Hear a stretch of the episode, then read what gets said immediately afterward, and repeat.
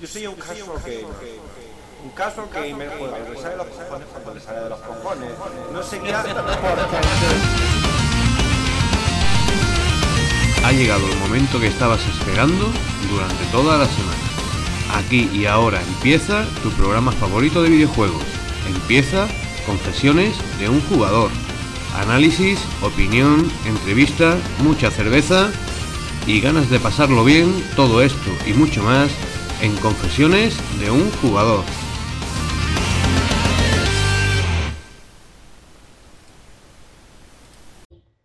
Hola, hola, hola, bienvenidos a Confesiones de un jugador Unplugged.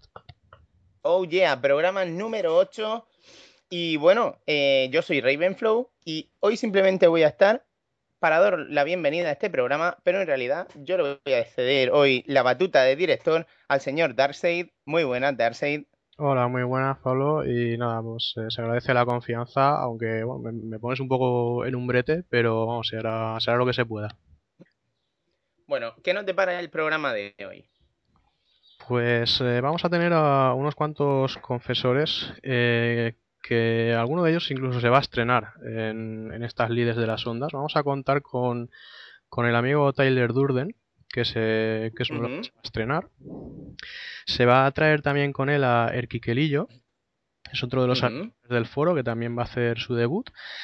Eh, va a volver también Dave Lord y va a pasarse también eh, para hacer una pequeña intervención eh, el amigo Estuzo Cub y contaremos también, como es habitual, pues con la presencia de Claude Ferrene, que estará también pues ayudándome a, a manejar un poquito el programa. Ok, pues plantel un poquillo ahí renovado, que, que nunca viene mal de vez en cuando hacer una renovación. Y, y sobre todo, pues poder conocer a, nuevos oyentes de Confesiones de un Jugador. Eh, tenemos además algún, alguna expansión, algún DLC de esos tan característicos de, de. Pues vamos a tener otra de nuestras acostumbradas retro reviews y en esta ocasión pues eh, va a haber un, un invitado yo creo que de lujo porque vamos a contar con uno de los habituales de- del programa regular y bueno pues eh, en concreto va a ser el señor Rosa y vamos a echarle un vistazo a, algo de mucho valor. Bueno, pues estamos deseando escucharlo, estamos deseando escuchar a nuestro oyente y, y bueno, pues pasamos a ese momento del programa en el que cada uno de ellos va a tener 15 segundos para contarle al mundo qué ha jugado, eh, qué está viendo, qué música ha escuchado y cualquier otra cosa que le apetezca meter en 15 segundos. Dark comienza Confesiones de un jugador Unplugged.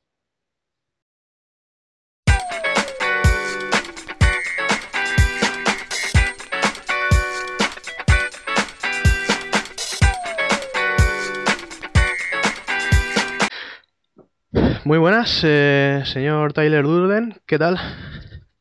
Aquí estamos, debutando. Debutante, estrenándote aquí en, en las ondas de, de Confesiones Unplugged.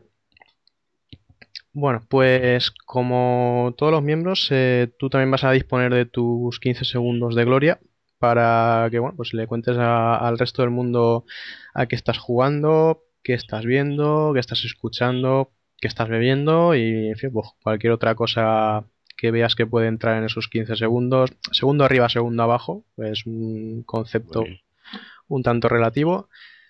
Pero bueno, pues son tus 15 segundos y, y los puedes emplear como mejor te parezca desde ya mismo. Pues ahora mismo, eh, terminando el Dantes Inferno, el- empezando el Portal 2 y pasando una racha de tres semanas sin jugar a nada, Que me parece que todos hemos tenido una racha de esas. Sí, ¿verdad? Eso me, me suena. Y- sí. Y nada, ahora cogiéndolo de nuevo y a recuperar el tiempo.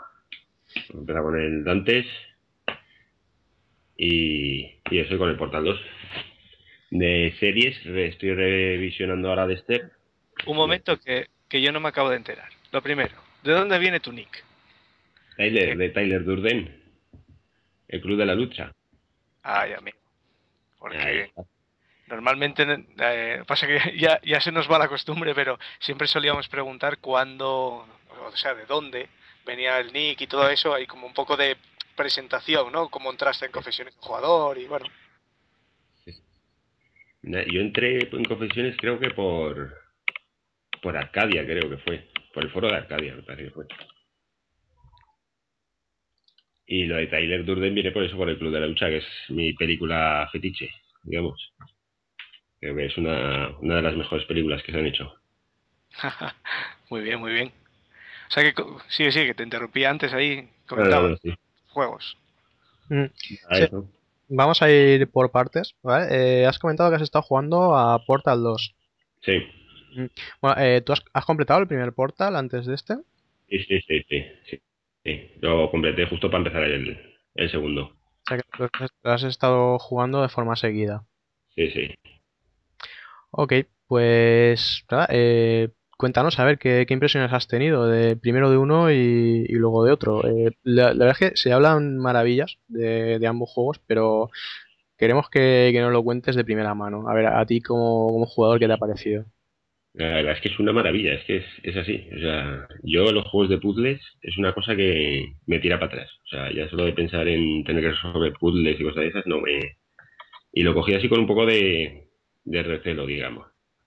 Pero fue empezar y el juego te lleva solo, o sea, vas resolviendo los puzzles y, y es, una, es una pasada, es una pasada. Y ya solo la ambientación y todo el, digamos, la donde estás metido, el robot que te va hablando, está todo perfecto. Es que es, para ser lo que fue el primer portal, que fue un experimento, la verdad es que le salió una, una maravilla de juego. Y el segundo, nada, llevó 20 minutos jugados. Y es. Sí, Goti, exactamente. Es, que vamos. Yo a, los 5 minutos ya me estaba descojonando con el, con el robot. Vamos. Y la, la inteligencia artificial, todas las cosas que te va diciendo, vamos. Es una pasada. Es una pasada. de momento has probado solo lo que es el, el modo campaña, ¿no? Sí, el modo campaña. El modo campaña. Nada, ya te digo, llevo 20 minutos jugados, no llevaré más. Del, ah, segundo. ¿En la historia es necesario haber jugado al primero para poderla entender, la del 2? Mm, hombre, no creo que sea necesario, pero pero es mejor. Yo creo que es mejor que lo haya jugado, sí. Yo creo que sí que es, es recomendable, por lo menos recomendable. Bueno, con la intro que te hacen y te, te cómo te sí. un poco y como tal, tampoco lo sería algo que la gente dijera, ostras, lo juego, me corta todo el rollo, no, tampoco. No, no, no, te lo explican, o sea, al principio te lo, te lo si no lo has jugado te lo explican, lo que ha pasado. Pero vamos, o sea, ya el, el rollo que hay entre tú y la máquina que te está ahí hablando, si ya has jugado al anterior, ya tiene más mira, digamos. Si has jugado el primero. Vale, el, um, el rollo de Portal, ¿vale? Por si hay alguien que, haya salido debajo de una piedra o venga a otro planeta o algo, eh, más o menos se podría resumir, resumir, una cosa así, ¿no? O sea, tú estás, estás, ya un personaje que está probando una especie de, de pistola experimental que es capaz de abrir portales y el juego se basa en resolver niveles aprovechando estos portales, ¿no? O sea, eh, digamos que llegar del punto A al punto B utilizando la pistola y el entorno que tienes alrededor, digamos. O sea, estás en una habitación y es llegar de la, entrada a la salida utilizando la pistola de portales y, lo que te rodea en, cada nivel, digamos, en cada habitación. Y cada vez imagino que se va complicando más la cosa, hay que ir buscando mejor la carambola, de meter el portal en el sitio adecuado, y bueno, ir un poco ¿no? con, esa posibilidad, ¿no? Sí, sí. Te da eso de que juegues con, la pistola y, plataformas, rayos láser, vamos, tienes ahí de todo. Y robots, hay también robots torretas por ahí. Tienes de, vamos, de todo un poco por ahí. Muy bien, muy bien. Eh, ¿Has visto, viste los, los anuncios que, hicieron de, de Portal 2 con, los robotitos estos que aparecían. Lo he oído comentar, pero no, no, no, los, no los he visto. Mm. Sí, son, son unos anuncios súper graciosos. Es basado en, en los dos robots estos, el naranja y el azul, que ahora mismo no recuerdo el nombre, fallo por mi parte, porque son súper graciosos, súper carismáticos además. Eh, están basados en, historietas que os pasa entre ellos y tal, y has, de verlos tú o cualquiera porque son muy, muy, muy graciosos, pero mucho, ¿eh? Haciendo los anuncios de, Portal 2. pero es que además el juego tiene una carga de, humor muy, muy alta, ¿eh? yo creo que lo que más me, está gustando es el sentido de humor que tiene, que tiene el juego, aparte ya de lo que sea de resolver los puzzles y todo eso. Pero el sentido del humor es, muy grande. Sí, es muy, muy, muy, muy, muy, muy, muy alto. Además, a veces juega con. En, pasa que tú no has probado, por ejemplo, el modo cooperativo, pero en el modo cooperativo ya juega contigo de una manera que hagas dudar de tu compañero. Y te ah. una guerra ahí entre tú y tu compañero que la verdad está muy, muy, muy, muy, muy, pero muy bien. ¿Y ¿Algo más? De... ¿Comentas del, de este, del Portal 2? Ah, es que el Portal ya digo, 20 minutos llevo, que tampoco... Pues, pues te comentaba que todavía estás ahí entrándole con... Sí, sí. en pie. Pero vamos, ya te digo, lo que de lo que llevo para mí ya, ya, ya goti. Mm. El modo multijugador entonces no lo has podido probar, he dicho, ¿no? No, no, no. no. Voy mm. por, por partes. Yo tengo una quieras. Sí, lo sí, sí. conmigo y ahora lo tengo ahí en PC y pruebas ahí las bondades del Steam. Sí, sí. el primer portal me lo, me lo jugué por Steam. Mm. El primero. Sí, así ves lo, lo bien, o por lo menos antes de nuestra gran caída de PSN, lo bien que funcionaba entre PC y Play 3. Lo, lo probamos y verás. Vale, vale. ¿Qué nos pues contabas, Kikelillo? Sí, que tenía una duda, que si es un juego que puede jugar cualquier persona o es específico para ciertos gustos. Yo, yo te digo, yo los juegos de puzzles no me no es una cosa que me, que me gusten, pero yo creo que este juego, por lo menos probarlo, lo, debería probar todo el mundo. Yo creo que... Si te, gustan los juegos en primera persona y de resolver puzzles o cosas así, es tu juego, vamos. O sea, sí. eso seguro. Yo lo veo, vamos, por lo menos probarlo, hay que darle una, una oportunidad. Yo ya te digo, se la di y no me arrepiento para nada. Muy bien, Tyler. Pues, eh, ¿alguna cosa más que quieras comentar acerca de, Portal, o sea, el 1 o el 2? Nada, nada. Ya Portal, que ya te digo, poco jugado. O sea, al segundo poco. Ya cuando ya le haya metido más cerilla, ya, ya lo, lo comentaré más a fondo. Y nada, y del Dantes Inferno, que se, lo acabé el, este viernes, y, y también es muy buen juego. Yo creo que se le ha maltratado bastante. El problema que ha tenido ese juego quizás sea el, el hecho el hermano mayor. casi el mayor y claro, yo creo que ese es el, problema. mayor llamado God of War que, pesa es que la, publicidad que, se hizo del God of War yo creo que vamos, empezó mucho antes que el Dantes y eh, se, se, esperaba mucho más del Dante pero vamos, a, mí es un juego que, me ha gustado y que no sé, que está bien.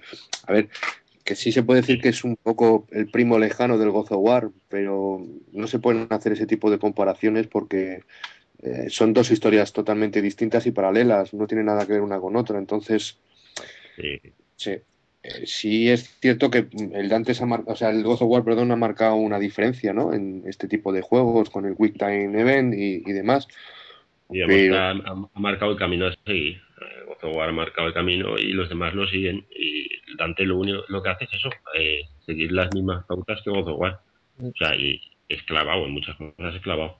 Sí, God, of War digo que, que, ha sentado unas bases para una dinámica y, y Dante's Inferno pues lo que hace, igual que un poco Castlevania, Y bueno, y otros, y otros tantos juegos que, seguro que han seguido y que seguirán esa, esa dinámica, como Darksiders también.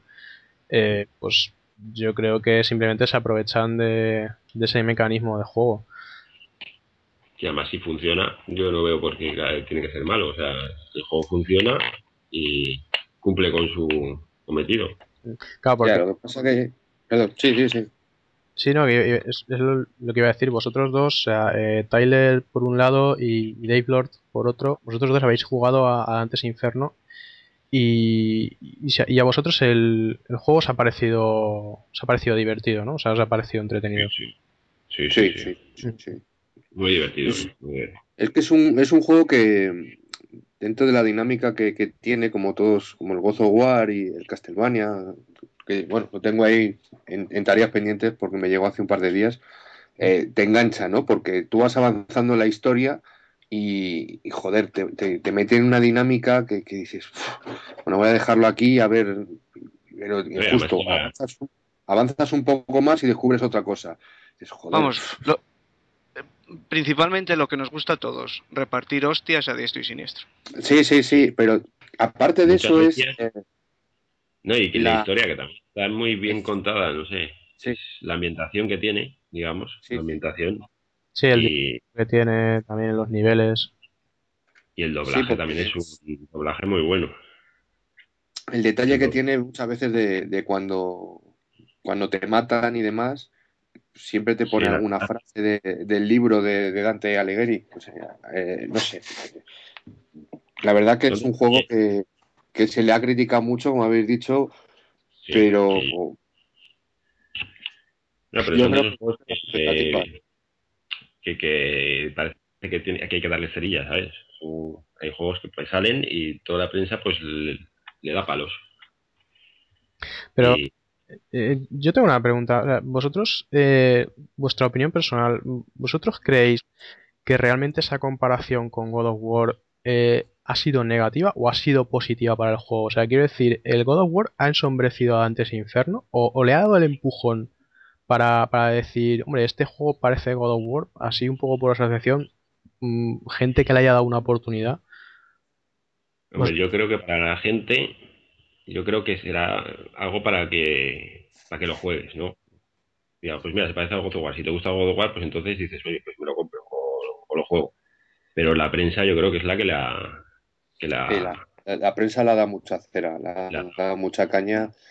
Y ya te digo, a ver, no se puede comparar porque son juegos totalmente distintos, tanto el personaje como la historia, pero como que la, prensa, desde mi punto de vista, se ha encargado un poco de ensombrecer un poco el juego. Y tampoco es eso, porque, joder, tiene algunas escenas, mm, sobre todo muchos, muchos boss, que, son alucinantes, de verdad, o sea, por... Eh, el diseño gráfico que tiene. Eh, realmente no aportan nada tampoco en cuanto a novedad de tal, entonces quizá eso se haya criticado también, como que quisieron hacer como un más half ahí y lo que se hicieron fue un corta y pega de otros juegos y por eso la gente dijo que esos 70 euros saliendo el mismo mes que God of War, que es que había que estar locos. A ver, 70 euros también yo no los pagaría. O sea, yo me lo he comprado por 15 me parece que fueron o 13. Y, lo que pasa es que lo mismo ahora te encuentras, tú ahora mismo te encuentras, por 15 euros te puedes encontrar el God of War 3 y este.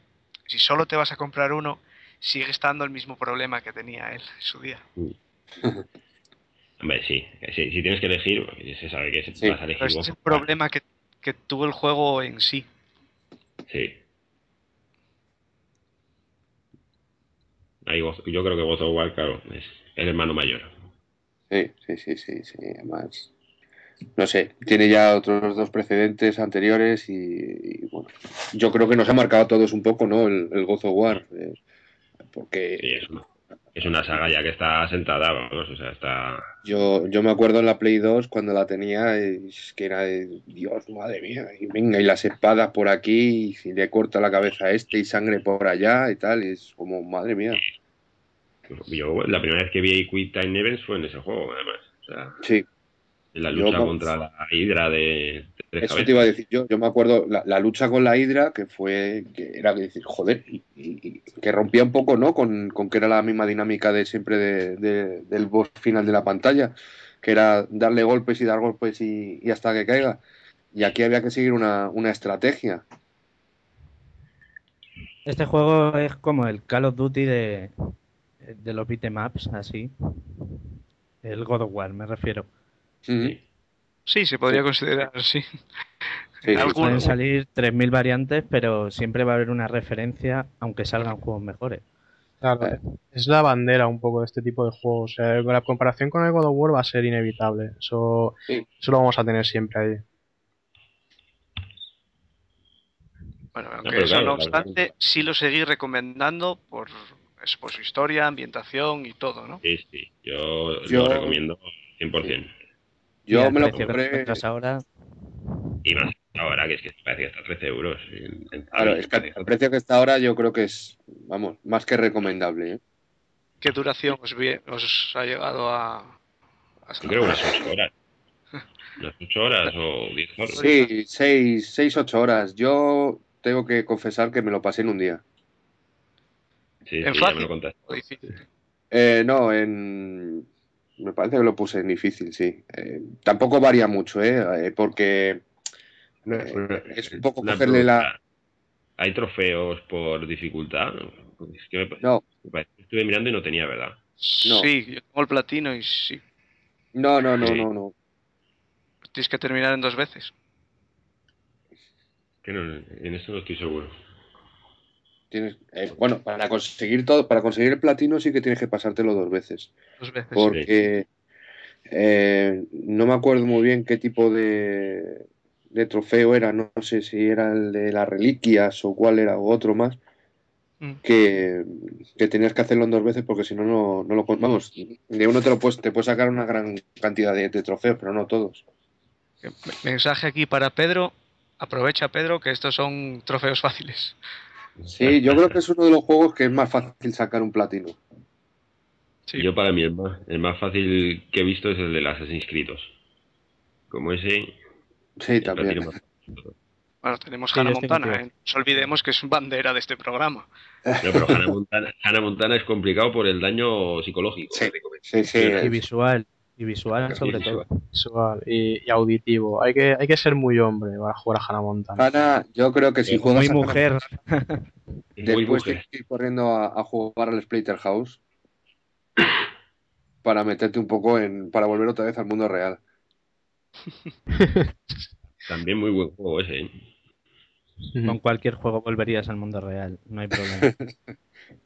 Bueno, eh, Tyler, eh, ¿alguna, ¿alguna otra cosa acerca de, de Antes Inferno? Eh, pues, la verdad es que es un, juego que parece que, que tiene mucha gente del foro y, bueno, pues yo creo que no es para menos, creo que es un juego con una personalidad propia y que realmente pues se merece el reconocimiento. Eh, ¿alguna, alguna sí otra cosa que veas digna de destacar de, de este juego? El doblaje. Yo el doblaje. El doblaje me parece también uno de los mejores. ¿eh? Mm. Muy- Está muy bien hecho. Sí, sí. Y nada, y más que nada eso. No, Muy bien. Y bueno, pues cuéntanos eh, estos duros días que, que hemos estado con el apagón este online, eh, ¿qué has estado haciendo con tu tiempo libre? ¿Qué, qué cosas has estado escuchando viendo? Lo que te iba a decir, yo me ha coincidido el apagón con las tres semanas que no me apetecía encender la Play para nada. Más justo me ha coincidido. O sea, eh, no, no lo he echado de menos. El, el online ni la Play.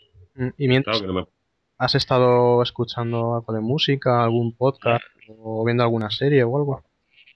Eh, nada, estoy re- revisionando Dexter desde el principio. Vamos a empezar la quinta temporada ahora. Ah, muy grande. Y Qué gran serie. es buenísima. También, para mí una de las mejores. Sí. Yo esta es la, la que más recomiendo Dexter y, y Los Hijos de la Anarquía. Oh, a tus pies. Eh, de mi serie fetiche. Buenísima también, Hijos de la Anarquía. La recomiendo también, vamos, 100%. Eh, vamos. Yo, eh, yo no la conozco, esa serie. Eh, ¿De qué va, así más o menos? A ver, pues es de un grupo de moteros, en plan ángeles del infierno, digamos, Mm. que se llaman los de la anarquía, ¿no? Y entonces están en, digamos que es el pueblo de Charming, y ellos, digamos que controlan a la policía, bueno, controlan todo ahí en el pueblo. Ellos son traficantes de armas. O sea, tienen una tapadera que es un taller, digamos, ¿no? Ellos se dedican al tráfico de armas. Y trafican con, con las bandas latinas, con los negros, con los chinos. Y digamos que es el... Todo el mundo la compara con, con Los Soprano, pero con, con motos, digamos, ¿no? Sí. También lo que, lo que vendía mucho la gente al principio de esta serie era decía que era, era Hamlet, ¿no? Porque en cierta forma tiene, tiene un cierto parecido, ¿no? El tema del guion, porque como, como ha indicado Tyler, es un grupo de, de moteros, pero, pero claro, con su propia jerarquía. Entonces está el presidente, el vicepresidente. eh, la verdad es que es todo un mundo. Es una serie para ver y prestar a ver, atención al primer capítulo porque Sí, sí, hay muchas cosas, hay muchas historias son muchas pequeñas cosas. Sí, y los personajes, cada personaje es, vamos, es un mundo cada personaje. Bueno, realmente eh, lo que has dicho antes de los soprano con moteros, eh, eso es un combo ganador, ¿eh? Eh, es la mejor definición. ¿no? sí, sí. Pues, pues va, va a haber que echarle un ojo porque vamos, una- esa definición me ha llegado auténticamente al alma. O sea, Yo, me parece enorme. vamos, la recomiendo. pero yo la recomendaría en versión original y con subtítulos. ¿eh? Sí, A mí el doblaje Sí, sí, sí. español me parece horrible. Pierde la mucho primera- la serie. Sí. Muy bien, Yo pues, me vi la primera, la primera temporada, me la vi en, en doblada y me, me- me quedé sin capítulos y la empecé a ver en inglés y, y dije, esto es otra cosa. O sea, es que te pierdes mucha, muchos matices de la serie.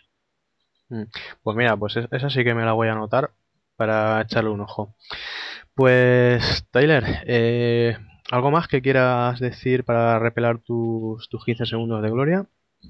Pues nada, que ahora estoy bebiendo Aquarius porque llevo una resaca Oh. enorme. Oh. Cuando dices Cerveza. Aquarius, ¿quieres, cuando dices la Aquarius, cerveza.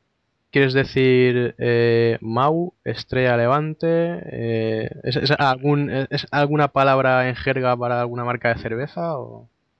Nada, nada. La, la ámbar que me bebí ayer, que me bebí como 18, me, va- me valen para todo el día de hoy. Ah, bueno, si vienes con los deberes hechos ya, vale. Que yo creo que aumentó un poco, ¿eh? Ah, mejor, mejor. Tuvimos que, tuvimos que celebrar el triunfo del Zaragoza, que se queda otro añito más en, en primera división. Muy Y bien. nada. Y películas, pues de películas, recomendar el Club de la Lucha, Ah, para que no lo haya visto. Y eso, y nada más. Muy bien. Pues. Pues muy bien, Tyler. Eh, ¿alguna cosa más? ¿Algo, algo más que quieras de- decirle a la gente? Pues no sé, ahora mismo. Pues no sé. Eh, yo creo que, que con esto ya. Ya podemos concluir, ¿no? Tus, tus 15 segundos de gloria. Sí. Muy bien. Pues vamos a ver qué, qué más se cuenta la gente. Vamos a hacer un pequeño respiro para que le des un sorbito al Aquarius y volvemos enseguida.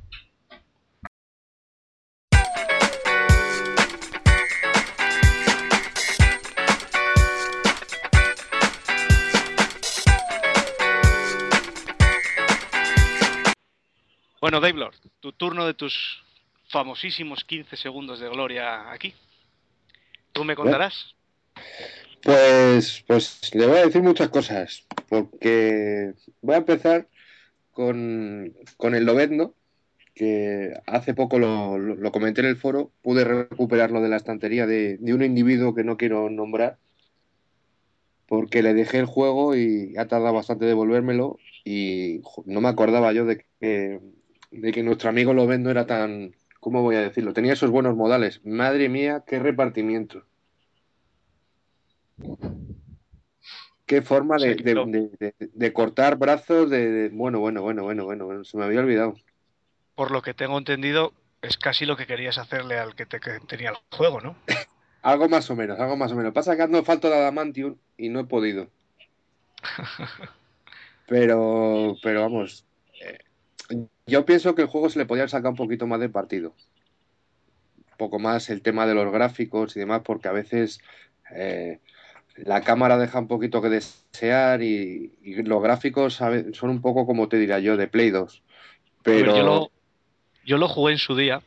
Sí. Y he de reconocer también que, eh, salvo quitando a Batman, es el juego basado en una película que está bastante bien.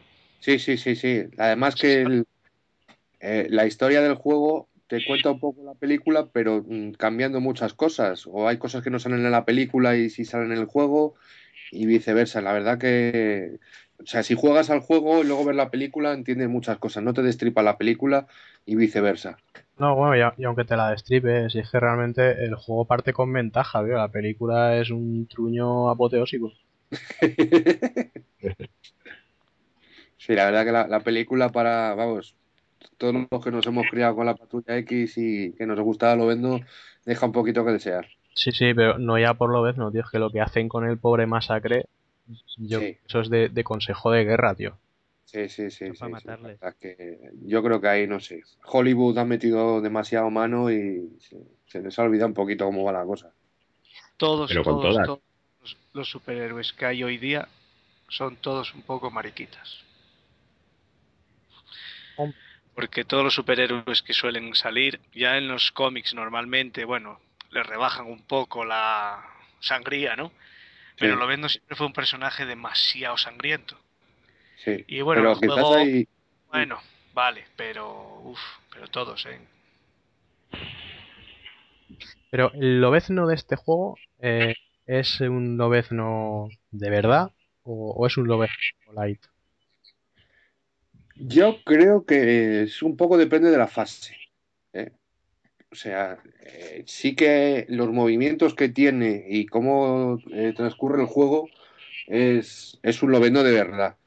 Porque, ya te digo, o sea, menos flores, mm. o sea, puedes hacer de todo. O sea, es acojonante, o sea, no tengo otra palabra para definirlo.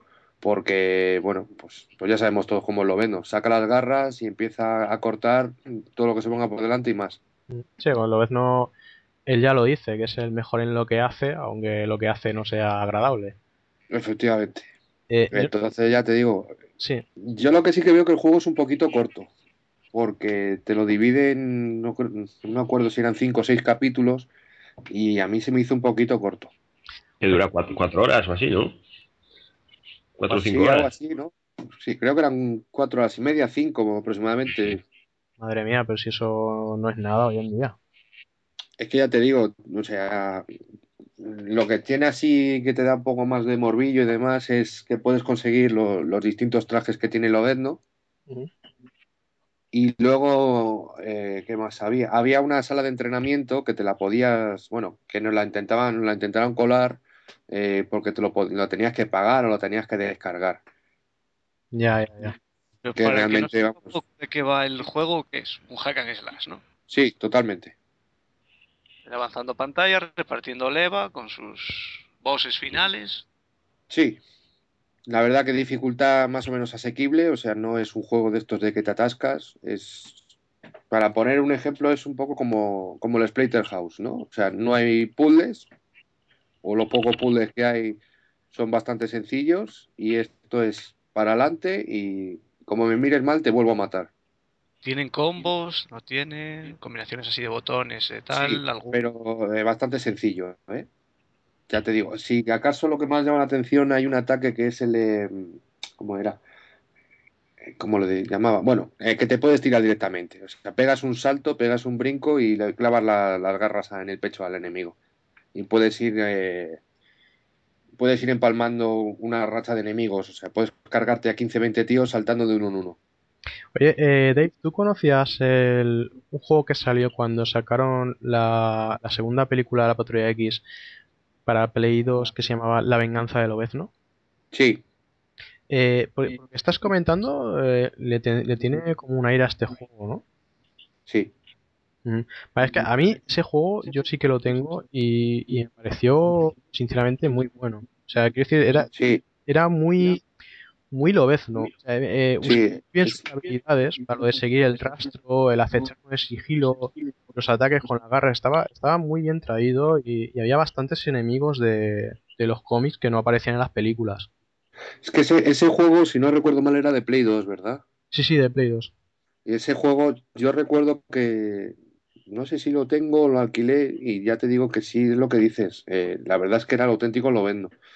Eh, porque, pues bueno, pues era un poco, pues como ha sido siempre lo, vamos, para todos los que hemos leído cómics o que, bueno, más o menos sepamos algo de, lo que es del mundo de la patrulla X y de lo vendo, es lo que tú dices, siempre ahí utilizando el olfato, me guío por este rastro, ataco por aquí, mira a ver por allá, eh, no sé. El juego, ya te digo, el de la Play 3, el que estamos comentando ahora, está bien, no está mal. Lo único que, bueno, pues ya sabemos cómo funciona esto, ¿no? Película que sale, eh, merchandising al canto y sale un juego que a veces que...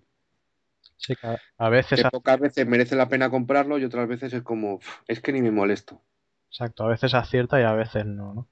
Yo no sé qué tal, qué tal estará, así hablando un poquito de Marvel, la película de Thor y el juego que han hecho. Mm el juego no lo sé. La película sí que he ido a verla y yo personalmente no, he salido descontento de la película. O sea, yo me lo paso ah. viéndola y, no sé, y en líneas generales sí que me ha gustado. Pero vamos, yo pienso que eso también va en función de cada uno. Pero que tenemos un, un, Thor, no sé cómo llamarlo. un poquito gallo. A mí me da miedo ir a verla, eh. es que no sé lo que me puedo encontrar ahí. Otro personaje al que han hecho, no sé, light. Es que es eso. es que yo, eh, lo poco que he visto del tráiler, cuando he visto a ese Thor con el traje que lleva, que va con las mangas cubiertas, chico, ¿qué quieres que te diga? Me, da miedo, como dice Tyler, ir al cine y salir allí y coger los cómics de Thor que tengo y, decir... Es que este Thor se parece un poco más al que sacaron en la versión Ultimate pero... Mm, no, no, no, no, no, no, no te creas, ¿eh? El de la versión Ultimate es otro rollo porque la de la versión Ultimate iba de ecoterrorista. No, pero yo digo, yo digo la versión eh, física de él, la que ves, no la historia de, detrás de él. Mm, un poquito sí, pero tampoco tanto. Eh, vamos a ver, eh, comparando estrictamente así con los cómics de Thor, Hombre, hay distancias, ¿vale? Hay distancias, pero yo personalmente creo que no son tan graves como en el caso de, de Lobezno. Personalmente, es mi opinión. Bueno, la historia de Lobezno que cuentan en, la película, bueno, se la usaron un poco aprovechando ahora circunstancias de ahora y la historia de Thor no se la cree nadie. Que, que él coja el nombre que coge en la Tierra por cómo lo coge, pues me río yo también. Pero bueno. bueno, pues tampoco, tampoco tiene nada de raro, o sea. Joder. el primer nombre que ve escrito por ahí, no. No es tan. Pero tú estás hablando del cómic o de la película. En la película, la película, que a mí me, defraudó mucho porque siempre tiene la manía de cambiar, igual que cuando nos sacaron Hulk, lo hicieron lo mismo, pasteleo total. En esta pero, escúchame un segundo, Fran. Eh, eh, Hulk, yo creo que es una película que es que no merece ni ser nombrada. La de Ang Lee, desde luego, ¿no? O sea, es que yo, vamos. O sea, cuando vi eso. Muy pasteleo. Es que tienen la manía de querer que haya siempre alguna historia de amor o algo así tal para que la gente lo vea y le guste, pero no se dan cuenta que son superhéroes, que son tíos que van en mallas. Ya da bastante ridículo verlos con esas mallas, por lo menos sácate un poco más de otro lado. Pero no me metas un pasteleo con un tío en mallas, porque es que no va a quedar bien. Bueno, la verdad es que de esto se podría hablar ríos y ríos de dinero.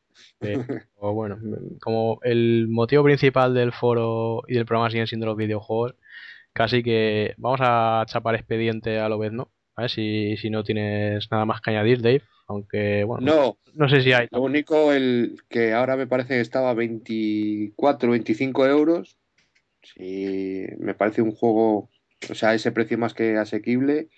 Y bueno, para echarte una tarde ahí buena y, y recordar un poco, pues, cómo es lo vendo y lo que puedes hacer y el partido que se le podía sacar a ese personaje, yo lo recomendaría. Muy bien.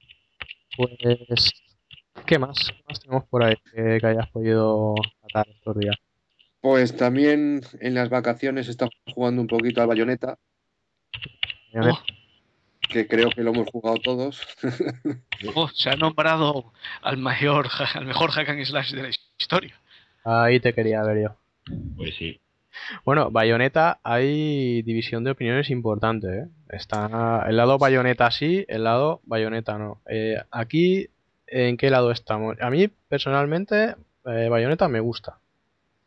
A mí me A Yo mí el juego me gusta. Yo estaba en el del no, hasta que lo probé.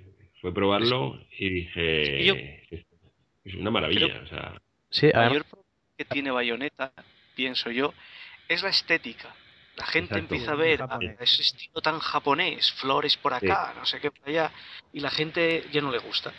claro, a mí hay- todo eso me Yo creo que lo que, lo que le echa un poco a la gente para atrás es, eh, eh, bueno, aparte de lo que dices tú, la estética japonesa y demás, es que a veces un poco la cámara es un poco caótica. Sí, sí, sí, sí. Porque, Bueno, la cámara de estos juegos siempre lo fue.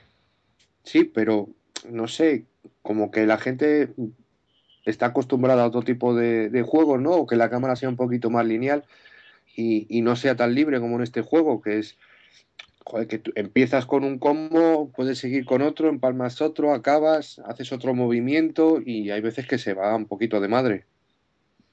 Sí, sin embargo, eh, Bayonetta yo creo que es bastante más que eso. O sea, yo creo que si te quedas con las pintas y, y con el tema este de la cámara, realmente no, no empiezas más que a rascar la, la superficie. O sea, el juego realmente es una locura de juego. O sea, es un juego Sí. auténticamente frenético y, y- y absolutamente hardcore. O sea, es un juego de Es que es, dominar es un juego que, que hay que jugarlo como dos o tres veces para poder pillarle un poquito el tranquillo, ¿no? Porque al principio, pues lo pruebas, tal, te gusta, pero como que no acabas de saborearlo del todo.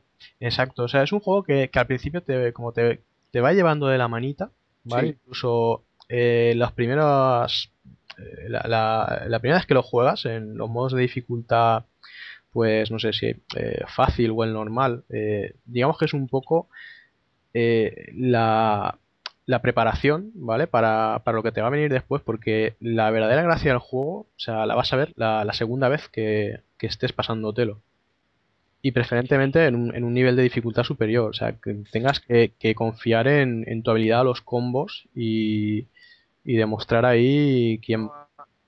A día de hoy solo conozco tres juegos que te, de verdad te dicen si eres un hardcore o un casual, que es lo típico que todo el mundo habla ahora.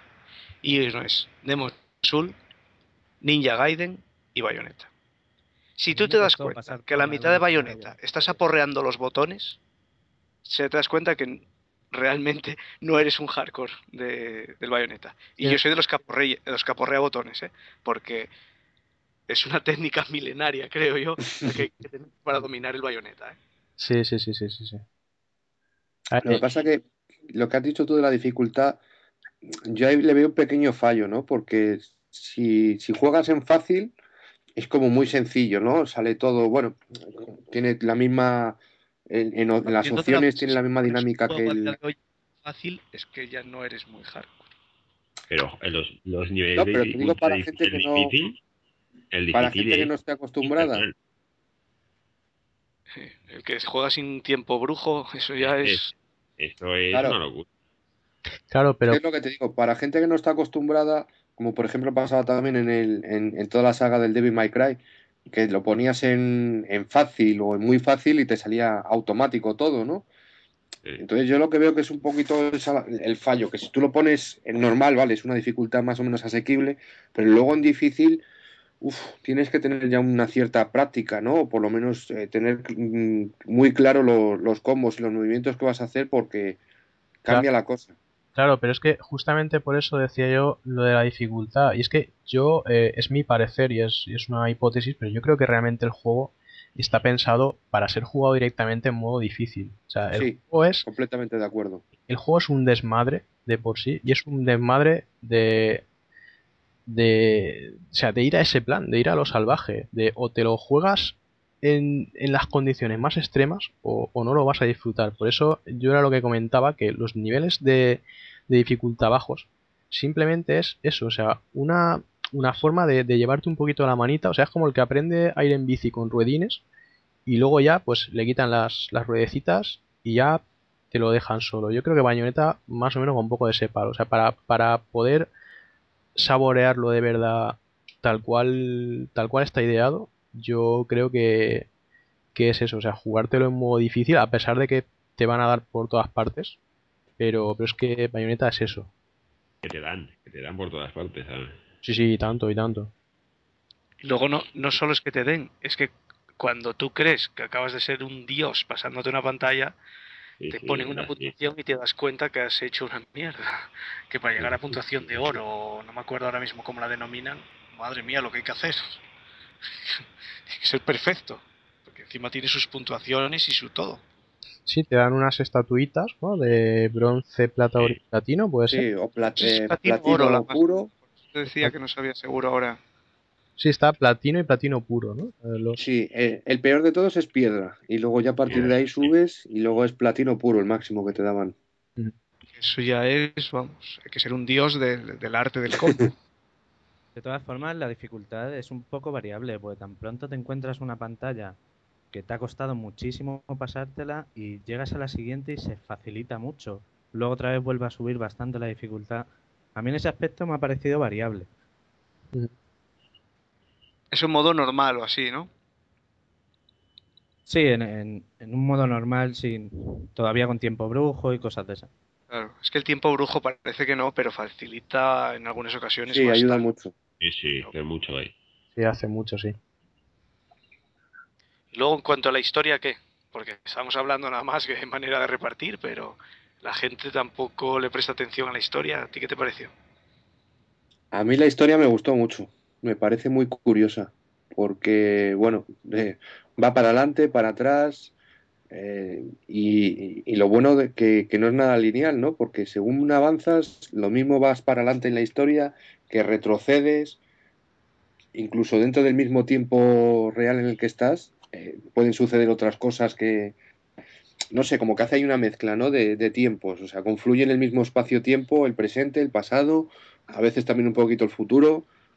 La verdad que eso fue un acierto, vamos, al que se le ocurrió, mm, estuvo sembrado ese día, desde luego. Y con sus vuelcos en la historia y... Todo, todo. ¿Y los, perso- los personajes qué tal? Los personajes, ¿cómo los veo? A mí, a mí eh, me hace mucha gracia Cerecita. Todos. Todos. A mí me parece enorme ese, ese personaje. Ce- Cerecita es, como te diría yo, te dan ganas de casi de adoptarla, ¿no? De decir, mira qué niña más mona. Sí, sí, sí, sí, sí.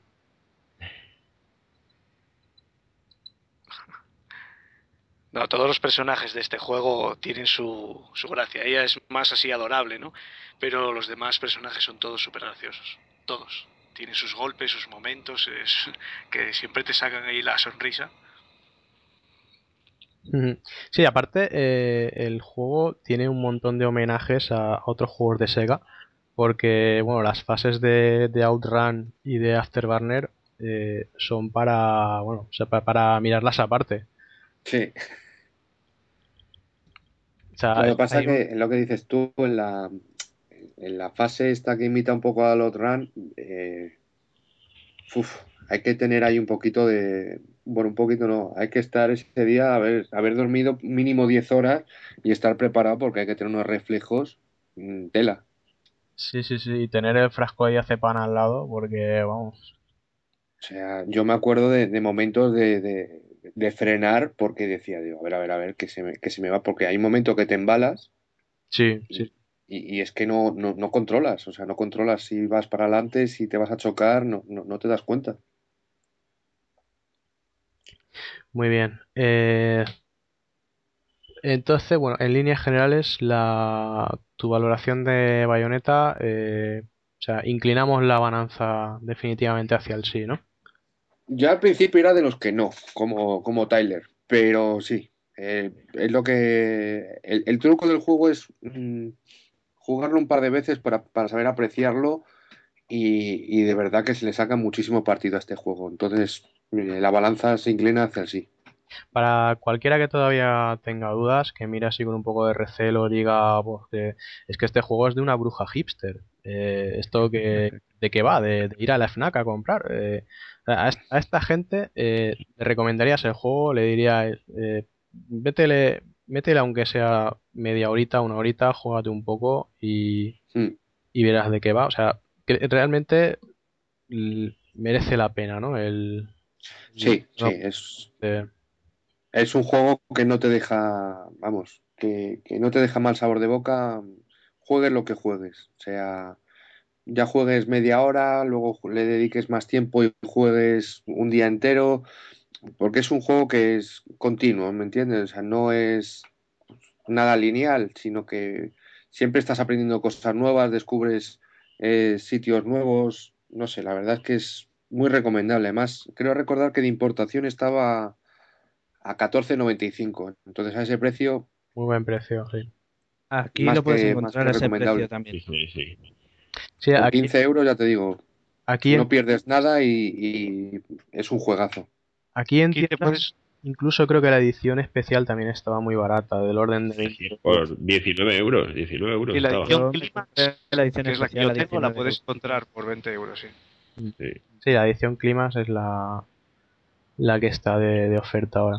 Sí, que en su día habían sacado una con las pistolas y tal, pero que es así como un poco coleccionista, con su cajita de cartón y tal, es a unos 20 euros, te la puedes encontrar hoy día. Sí, yo compré esa a 20 euros. Está muy bien, viene con el CD de música y un libreto. Perfecto. Muy bien. Eh, ¿alguna cosa más, Dave? Pues eh, bueno, el último que jugué hace poco fue el, el Padrino, así para cambiar un poco el, Ujú. el, el sistema de juegos. Es, ¿cómo, cómo os diría? Yo es que soy un fanático del Padrino, entonces el juego mm, me ha gustado, mm, es poco, me ha encantado. ¿El Padrino 1 o el Padrino 2? El Padrino 2, Dos, muy bien. ¿E- ¿Es fiel a las películas? sí. Bueno, no es un, tampoco A ver, sí, la misma pero no. historia, esto no es. Sí, pero no. O sea, se aprovecha mucho de la historia de la película y te mezcla ahí temas, pero la, el argumento en general de las situaciones, porque te mezcla muchas escenas de la película, ¿no? Supongo que eh, si no la ha visto nadie, pues que, que eche cinco minutos para adelante, porque eh, tiene escenas pues, cuando están ahí en el, con el senador este que les intenta hacer chantaje a los Corleones, eh, la situación de la traición de Fredo, en fin. Está muy bien argumentado. Realmente tú la historia la vives desde como un ayudante Claro. o un sicario de Vito. Tú al, tú al la- principio no, no controlas, a diferencia que en el Padrino 1, creo recordar, ¿no? En el- aquí eres un, eres un soldado de la familia Corleone y eh, pues se te brinda la oportunidad de formar tu propia familia y, y forjar tu, tu imperio. Y entonces, pues bueno, se va mezclando un poco la, la historia que eres de, como el nuevo don de, de la familia con, con la familia, siempre dependiendo, por supuesto, de la familia Corleone. Y bueno, pues se va mezclando un poco escenas de la película y situaciones y diálogos. Y ya te digo, muy recomendable. ¿Qué sistema de juego tiene? ¿Estilo así como el bayoneta de ir repartiendo o más un, es Es, más ¿cómo te un diría yo? Es una mezcla entre GTA y el Risk. A ver, Me explícame eso. Eh, Eh, normalmente, o sea, tú eres, tienes que ir haciendo misiones, ¿no? Tienes que, es un poco GTA. Eh, vete aquí, vete para allá, eh, habla con este, pero eh, luego tienes una opción que es, le llaman la, vis- la visión del don, y, y bueno, pues te, te sale un mapa en la ciudad en la que te encuentras, ¿no? Y entonces ahí te enseña, pues, los distintos lugares que tienes que ir a visitar, eh, las personas que puedes ver, los, los negocios que puedes, eh, bueno, que tienes que ir a visitar o que puedes hacer tuyos. Entonces, como que la ciudad normalmente está repartida en, dos, o tres mitades, ¿no? Dependiendo de las familias que habiten esa ciudad. Y tú puedes, eh, muchas veces no es necesario que vayas tú directamente a, hablar con la gente o, hacer un determinado tipo de misión, sino que puedes mandar a, miembros de tu familia a que se acerquen a, ese lugar para hablar con un determinado individuo o para hacer un trato con la familia, en fin, sabes que no es como, como te yo, como en el GTA, que es, tienes que ir tú en persona y tal. Entonces, ese, en ese aspecto, como que agiliza bastante el juego, ¿no? Porque a, mí a veces los, los sandbox me hace un poquito pesado, ¿no? El rollo como en el Red Dead, que tienes que ir un lado, luego vuelve para aquí, vete para allá. Entonces, como que ahí aligera un poquito el juego. Mm. Yo a mí en su día este lo jugué, eh, me lo terminé y la verdad a mí me gustó muchísimo. ¿eh? Sí reconozco que las eh, si te haces todas las secundarias de tirón, acaba como cansando, ¿no? Pero el juego es, guapo, está guapo, está muy bien. Gente que lo criticó por ser más de lo mismo y como que les defraudó, no pero tiene, a mí me gustó. No tiene ese puntillo que tenía el Mafia. Claro, es que la gente lo comparó uno de los grandes, claro. Pero, pero no sé, vamos, muy bueno a, qué precio lo, puedes encontrar ahora? Eh, de importación me parece que estaba, si no recuerdo mal, a 15 euros. Yo eh, lo encontré, te diré, hace dos semanas, justo cuando estaba de vacaciones, lo encontré en, el game de segunda mano por 12 eh, euros. Sí, te lo puedes encontrar entre, entre los 10 y los 20 eurillos. Casi todos estos juegos que ya tiene su añito, dos añitos, siempre te los puedes encontrar a ese precio. Si tienes suerte menos, mejor.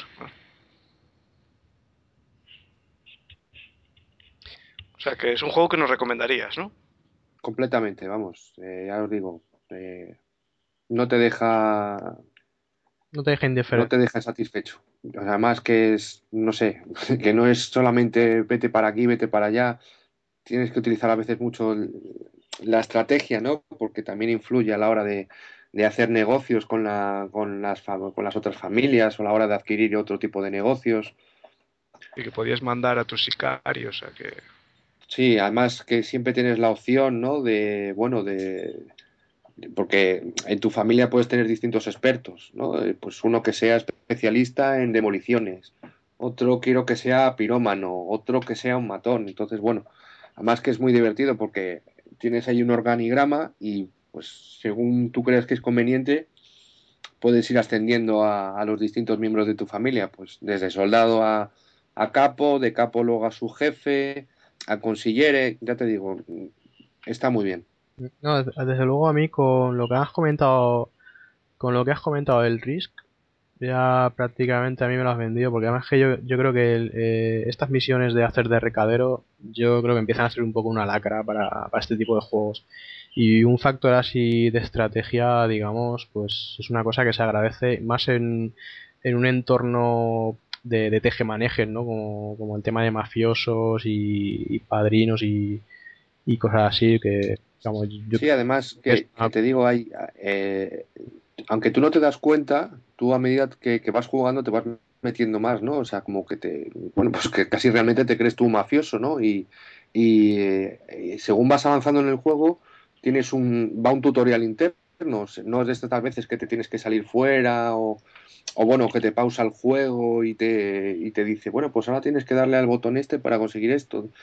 Eh, totalmente distinto. O sea, tú según vas avanzando en el juego, el propio Michael Corleone te va dando consejos y te va indicando lo que tienes que hacer, eh, cómo tienes que avanzar. ¿Sabes? Como que te rompe un poco con, la dinámica de, lo que estás acostumbrado de. Pues, sí, sí, sí. Muy bien. Pulsa el botón este y este para poder conseguir abrir la puerta, tal. No tiene nada que ver.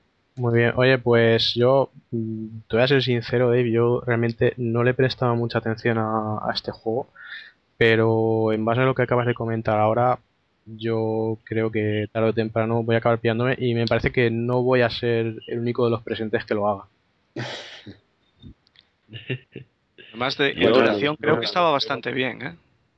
Yo me voy a apuntar al garro y este Este tiene pinta de que va a ser el siguiente en caer. Oye, ¿tiene algo? Ya te digo, yo se lo, se lo vi un día a Pedro, me parece que fue en el foro. Creo que lo había pillado, no sé qué, y dije, joder, pues voy a investigar. Y, y bueno, como tampoco la gente decía mucho, pasé por el game, lo vi, y, joder, 12 euros. Pues es que vamos, Madre mía. Oye, me y- lo llevo. Y, y ya te digo, lo estuve probando y mi hermano se picó conmigo, me lo quitó. De hecho, se lo ha terminado antes que yo. este, Y muy bueno. este juego, Otro, por casualidad, otro platino fácil, ¿eh? Sí, Mira, pues, mejor todavía. Oye, una, una pregunta. ¿Este juego por casualidad tiene algún modo online o, o cooperativo o algo? sí tiene online. Buah, fabuloso. Tiene un online, pero todavía no lo he podido probar, pues os podéis imaginar por qué.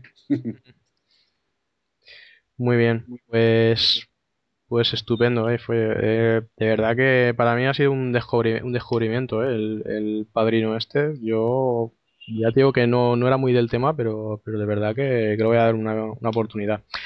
Más cositas. Yo, con lo que nos ha dicho, me ha dado un empujoncito, pues yo lo probé en PC y no me gustó mucho. Y creo que le voy a dar otra oportunidad. Ya os digo, yo lo he probado en, en Play 3 y se hace, es un poquito corto, no es muy largo, pero ya te digo que es un juego que cuando tú crees que ya tienes todo dominado, cuando tú crees que ya has conseguido todo lo que tenías que conseguir, de repente viene la otra familia y, y te ataca y te arrebata y tienes que volver a empezar otra vez desde el principio. Spoiler. Pequeño, pequeño spoiler. A Joder. mí, pues, eh, ese es el tema principal que me gustó menos, el tener que estar defendiendo tus propiedades. Siempre estabas en la otra punta y te decían, te están atacando. Y vuelve corriendo para allá.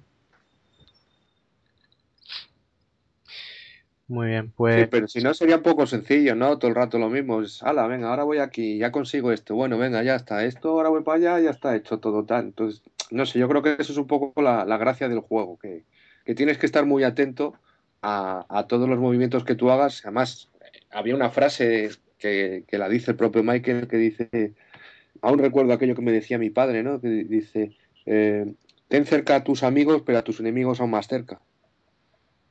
Muy bien, Dave. Pues eh, lo dicho, estamos a- apurando ya tus 15 segundos. Eh, ¿tienes alguna cosilla más que quieras comentar? Poco más, nada más que comentar. Yo creo que ya estoy ya más que confesado. Lo único que me deis la solución. Eh, antes de eso, hay una cosa que, que me gustaría que confesaras, eh, amigo Dave, y es que nos estamos preguntando de dónde viene tu nick.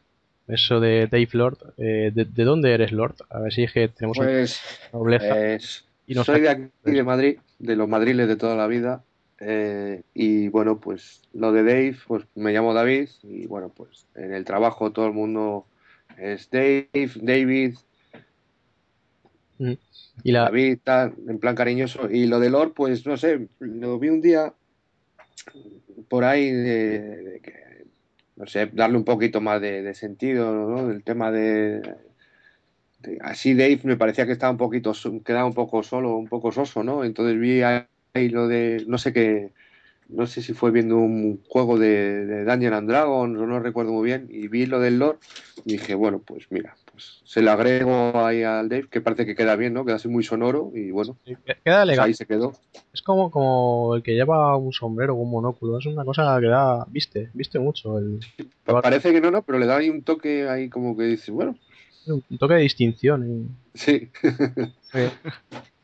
Muy bien, Dave, pues si no tienes así nada más que, comentar o algo, algún otro tema que quieras hablar, pues yo creo que han sido unos 15 segundos bastante instructivos. Desde luego, yo te tenemos que, agradecerte que nos hayas informado de- del padrino, porque ya te digo, yo desde luego estaba, estaba infravalorando mucho este juego.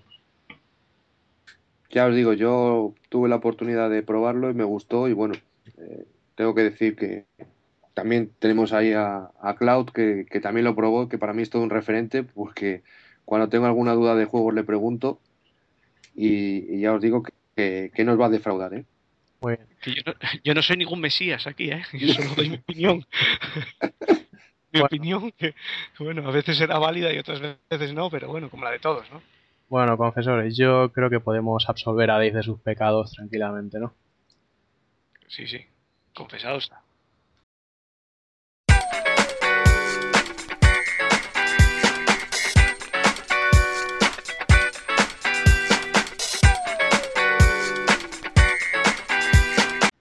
Bueno, pues ahora vamos a hablar con el Quiquelillo. Buenas tardes, Kik. Muy buenas tardes. A ver, ¿qué nos vas a contar hoy en tus 15 segundos de gloria? Bueno, pues hoy os voy a hablar sobre un par de cositas de la Play y un poquito de Wii. Hombre, Bueno. algo de Wii. Muy bien. Sí, sí, sí, porque nunca, yo creo que hemos hablado poco de Wii. Ujú. No, muy Sí, poco. sí, está un poquito abandonada. Que está el ambiente un poco caldeado con lo de la Play y Claro, debido a eso he jugado a la, Play, a la Wii. bueno, pues cuando quieras empiezan tus 15 segundos de gloria. Muy bien. Bueno, pues el juego que os voy a hablar de la Play es el Splatterhouse. Oh, Que, gran eh, adquisición. Sí, sí, bastante grande. Lo compré un poquito sin saber lo que me iba a encontrar, pero muy grato, la verdad. Sí. Cuéntanos a ver un poquito de qué va el Splatterhouse para la gente que no lo sepa. Bueno, pues para quien no haya jugado a los antiguos, porque sabéis que es una, una revisión, un poco modernizado, pues la temática del juego va lo típico que un chico pierde a su chica porque la secuestran y se encuentra... Sí, es bastante raro. Sí, sí, poco común. Y justo antes de morir, pues se encuentra una máscara que le habla y le da eh, una especie de poderes que Ajá. le vuelven muy bestia. Y a raíz todo, pues, pues es ir avanzando para adelante hasta conseguir rescatar a nuestra novia. O sea que es un, un poquito hack and slash, ¿no? Sí, eh, completamente. Completamente. Es un machacabotones de toda la vida. Pero bueno, en este, en este que no hay sangre, ¿no? No, no. Sangre, no. Ahora me has dicho Bueno, que es muy, olvidado. es muy light, ¿no? Sí, vamos, el PEGI 18 yo no sé por qué se lo han puesto. Eh, Bueno, ya ¿Por sabes que hay mucho cachondo por ahí suelto. Creo que te- tengo entendido que debe haber un trofeo que es los cubos de sangre que has desparramado, ¿no? Bueno, la verdad Sí. es que casi todos los trofeos son sobre descuartizamientos, eh, el número de gente que has matado, toda la sangre que acumulas. Todo va en esta línea. Ah, bien, bien. Yo he empezado a jugarlo hoy y cuando has dicho que ibas a hablar de él, digo, uy, qué bien, pues ya sé a qué atenerme. Yo lo poquito que he jugado lo he visto muy light, ¿eh? Yo no he visto ahí nada de sangre ni nada por el estilo. No, no, ¿verdad? No, la verdad es que sí, sangre tiene a borbotones, bestialidad toda la que quieras. Ajá. Y bueno, es cierto que hay veces que, que no ves ni lo que pasa en pantalla de, de toda Pues, la sangre que aparece. Y salpica la pantalla, la sangre. La sangre y los exacto. enemigos. Y los enemigos se te quedan pegados en la pantalla también. Si los lanzas contra la pantalla. Sí, sí. Te hay, un bueno, trofeo, entonces.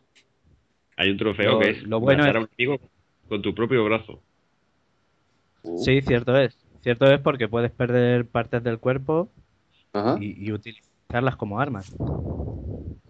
Y eh, antes has comentado que es si lo de los primeros juegos, que si nadie había, los había probado, por lo que tengo entendido en este juego salen también una opción de poder jugar a esos primeros juegos, ¿no? De hace tiempo. Sí, si no me equivoco, eh, a los tres primeros eh, son desbloqueables, eh, se desbloquean con la aventura. Yo Ah. llevo poquito, llevo pasados eh, tres misiones, digamos, y, Sí. y ya se me ha desblo- desbloqueado el primero. ¿Lo, lo has llegado a probar? Sí, sí, lo he probado y es como estar jugando a la Mega Drive, Sí. pues exactamente igual. Pero lo mismo, ¿no? Sangriento también Sí, y sí, todo los así. gráficos igual, todo igual. O sea que recrearon bien el juego antiguo, ¿no? Sí, sí, perfectamente. Es más, durante el ¿Pero lo han juego algo? igual, yo lo he visto ¿Más bastante igual. Sí. Sí, y dos botones para, para golpear y saltar. Claro, verdad que el Mega Drive tenía dos botones nada más, ¿cierto? Mm, fail, tres botones, A, B y C. no, Sí, tenía tenía tres. Ah, es verdad. Sí, es verdad. Bueno, hace ya muchos años. Y, y durante el juego actual también eh, hay un guiño a esos juegos, porque las fases son tanto en 3D como algunas en 2D, que va Ajá. solo a Ajá. izquierda y derecha. Sí. Qué bueno. Y, Y está bastante bien, la verdad. O sea, que es entretenido, ¿no? Que aburrir no te aburres. No, bueno, vamos a ver, si eres una persona que te aburres de estar machacando botones constantemente, te va a aburrir. Sí, porque, Porque no es todo el como rato lo a un algo de eso que tenga muchas combinaciones de botones, ¿no? No, puedes hacer combos, de hecho puedes comprar movimientos nuevos, eh, es lo típico, una barra de vida más grande, cosas así. Pero vamos, es todo lo mismo durante todo el rato. Ah, Está bien. Bueno, a ver. Duración, Duración, yo esto, habré jugado una horita y media o así, llevo tres misiones. No sé cuántas Vamos, tiene, más o- pero vamos, no parece muy largo. Estará en torno a lo que a la mayoría de los juegos de este estilo, sus ocho horitas. Bueno, Sí, yo creo que algo así, seis, ocho, A mí me duró siete horas. Siete, siete horas me lo pasé yo. joder. sí, pues mira. Bueno, con los tiempos de carga más, porque son horribles. Eso es lo peor de ¿No te todo. deja instalarlo? No deja instalarlo, ¿no? No, no, No. no. ¿En qué, en qué le estás jugando, has dicho?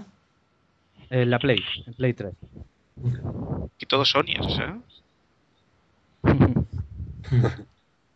Ahora, él ha Sí. dicho que va a hablar ahora también un poco de, de la Wii.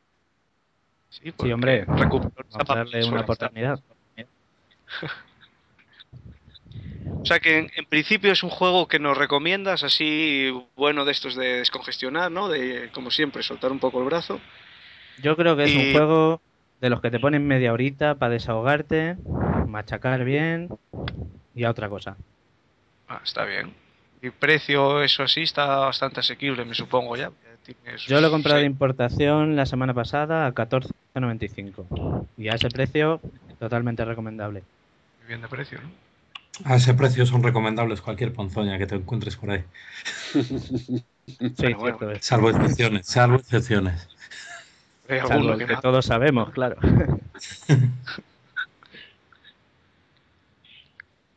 O sea que bueno, dentro de lo que es ese género, que es bastante amplio ya el, el segmento que tiene de, de dónde escoger, sí sería uno de los que tú nos recomendarías, vamos.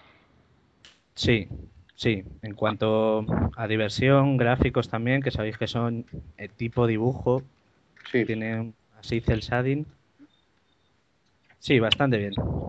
Si te gusta también el cine así de serie B, ese tipo de rollo, te puede gustar este juego. Apuntado queda. ¿Qué más has jugado en la Play? Bueno, pues eh, lo que he probado un poquito es el PS Move. Que me lo regalaron y bueno, he probado un poquito las demos que vienen, Sí. que lo tuve sin abrir un tiempo porque dije, esto tiene que ser como la Wii, me voy a aburrir un poquito.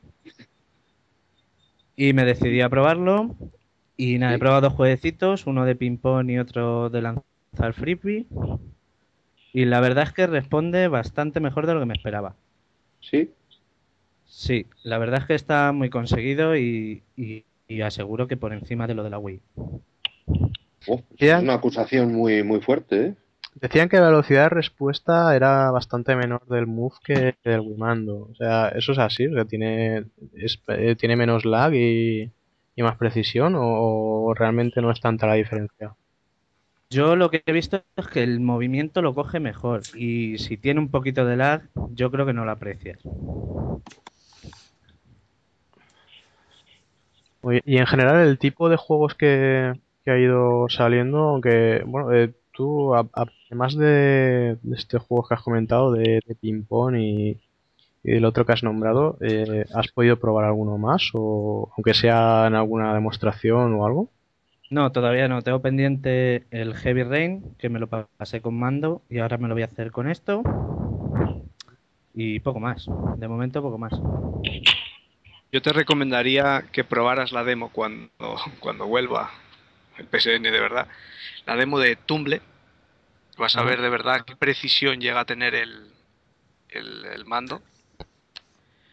Y yo he estado probando un poco estos días atrás el SOCOM 4, así ya un juego versión más hardcore y responde bastante bien. ¿eh? La verdad que son juegos, es un aparatejo bastante innovador con respecto a los movimientos que hacía Wii. La, y el Heavy Rain que comentas, además, los movimientos es el movimiento que harías en verdad en ese momento de la acción. O sea que yo creo que ese tiene que ser un juego que gana con el move. Claro, yo creo que, que va muy acorde con, eh, con, el tipo de movimiento que haces con ese mando. Porque sí es cierto que a lo mejor, pues no sé, un Killzone o, o un Socom, como dices, no, no, termino de verlo. Pero el es que Heavy Rain es muy intuitivo. Eso es lo que te iba a decir yo ahora. Yo conozco gente que, que cayó en la tentación de comprarse el, el Move para jugar al Killzone y uf, no quedaban muy, muy satisfechos.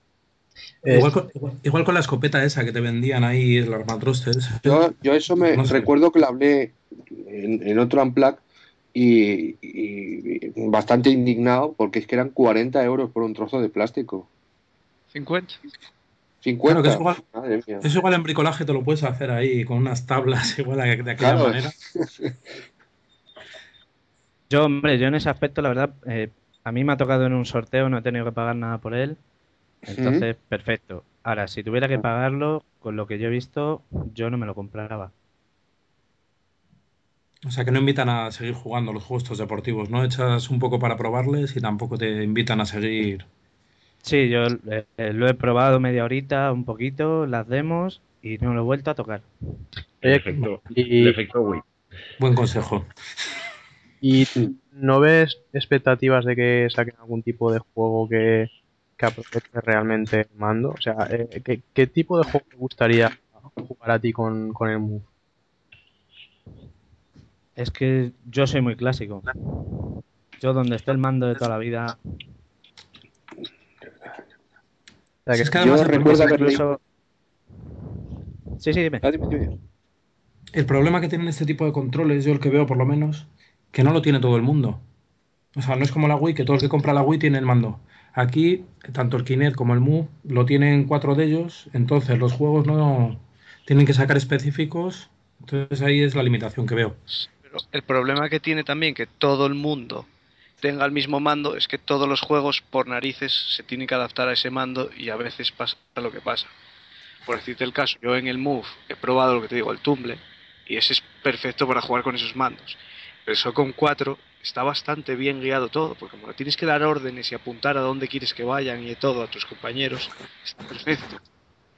Hay ciertos juegos, si quisieras jugar un juego de estrategia con ellos, por ejemplo, de colocar cosas, pues iría perfecto este estilo de mando. Entonces, si a ti te gusta ese estilo de juego, pues te compras el mando y te va mejor, ¿no? Yo es que había leído, no recuerdo muy bien dónde, no sé si fue en, por internet o en una revista, que iban a sacar un juego que se llamaba The Soccer. De Soccer, me parece que era, de Soccer, no me acuerdo bien. Que, que tú eres un aprendiz de brujo y, y, tienes que ir haciendo conjuros y demás. Y bueno, pues la base un poco, o lo que te invita a probar ese juego es que va a ser todo, solo todo el rato con el move. Entonces, eh, es un poco como el Infinite Blade, ¿no? Si habéis jugado alguno, sabes que cuando tienes que hacer algún tipo de, de conjuro o de ataque, tienes que dibujarlo en, en, la pantalla del iPhone. Sí. Entonces, bueno, a lo mejor por ahí.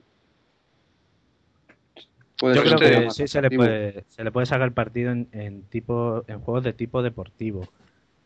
En ese aspecto, yo creo que puede tener eh, algo más de éxito pero en juegos serios es complicado adaptarlo. Uh -huh. Hablando del Infinite Blade que comentas, te quito un poco los 15 segundos, no sé si habéis oído que van a sacar el Infinite Blade 2, que vas a poder jugar entre, o sea, entre dos personas, uno contra otro. ¿Ah, sí? Sí, lo estaba leyendo esta semana.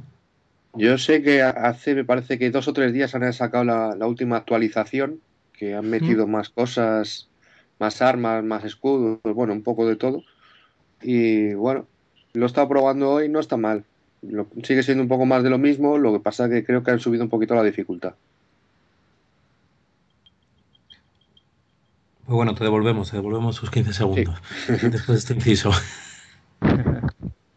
Pues poco más de, del PS Move, poquito. ¿Alguna otra cosa que, que hayas jugado?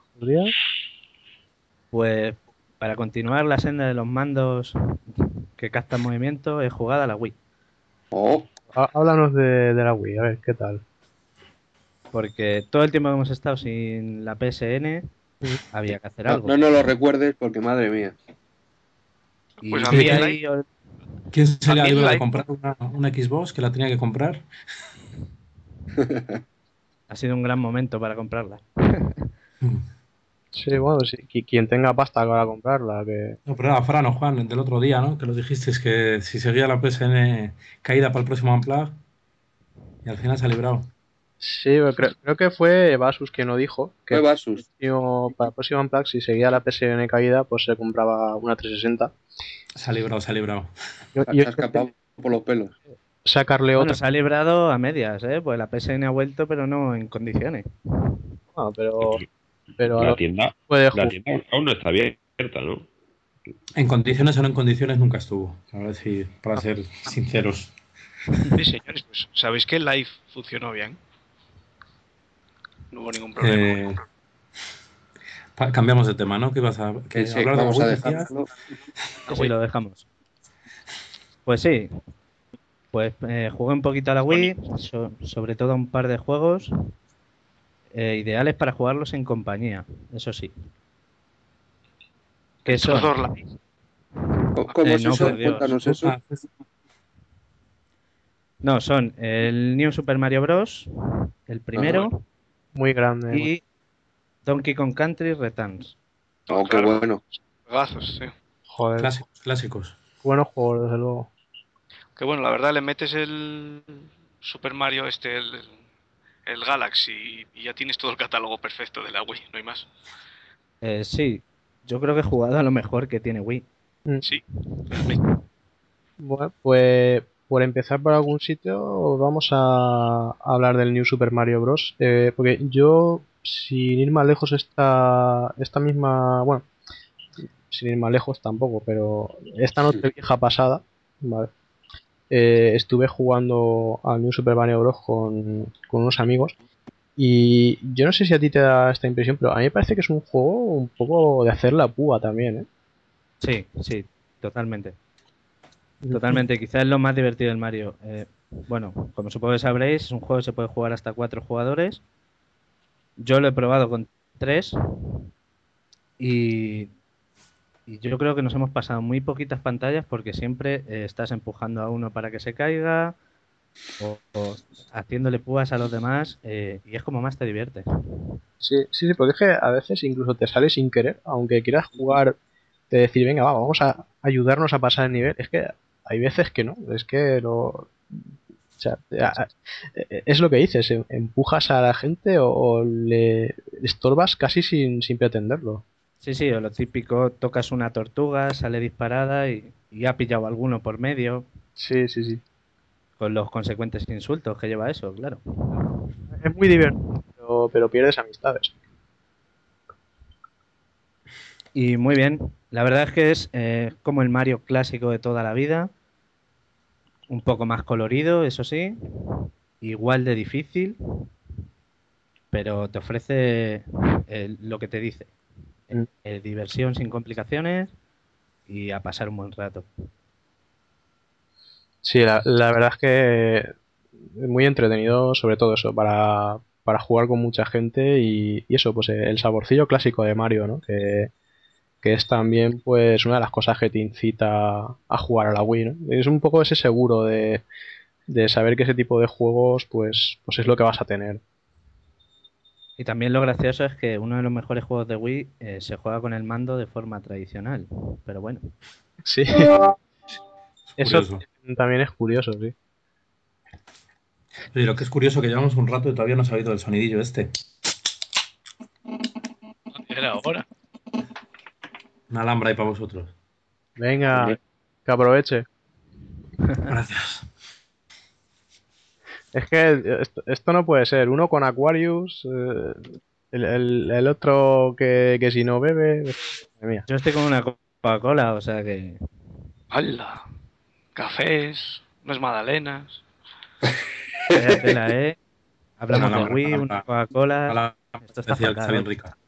Cualquier día grabaremos con agüita. Es que no, no levantamos Hombre. la cabeza ya. Esperemos que ese día no llegue. Unplugged se va a llamar sin alcohol a partir del siguiente programa. Entonces yo no participo. No, No, nos, plan banean, 0-0. nos banean del foro, colega. Bueno, pues, oye, eh, el otro juego que han mencionado, el Donkey Kong, el, uy, se me traba la lengua, el Donkey Kong Returns. Donkey Kong, Exacto. Exacto. Vale, eh, cuéntanos porque este también es uno de, de los grandes, grandes del catálogo de Wii.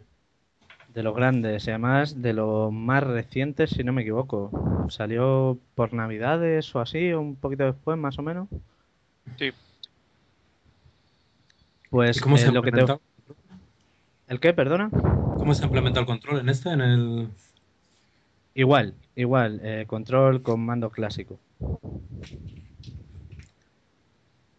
Cierto es que, que para algunos movimientos, eh, tanto de Donkey como del, del otro mono que va con él, que no me acuerdo cómo se llama, Eh, Eh, Didi. exacto. Sí tienes que hacer movimientos con el mando o cositas así para ciertos movimientos concretos, pero casi todo el juego de forma tradicional. Sí hay que decir que aunque es muy parecido a, a la temática del Mario, que puedes jugar con otra persona, eh, es en 2D, pero la dificultad es eh, algo más difícil que el Mario. Eso está bien entonces. Y para conseguir todo lo que te ofrece el juego, en cada pantalla, pues tienes que recolectar piezas de puzzle, eh, las típicas letras de con, cosas así.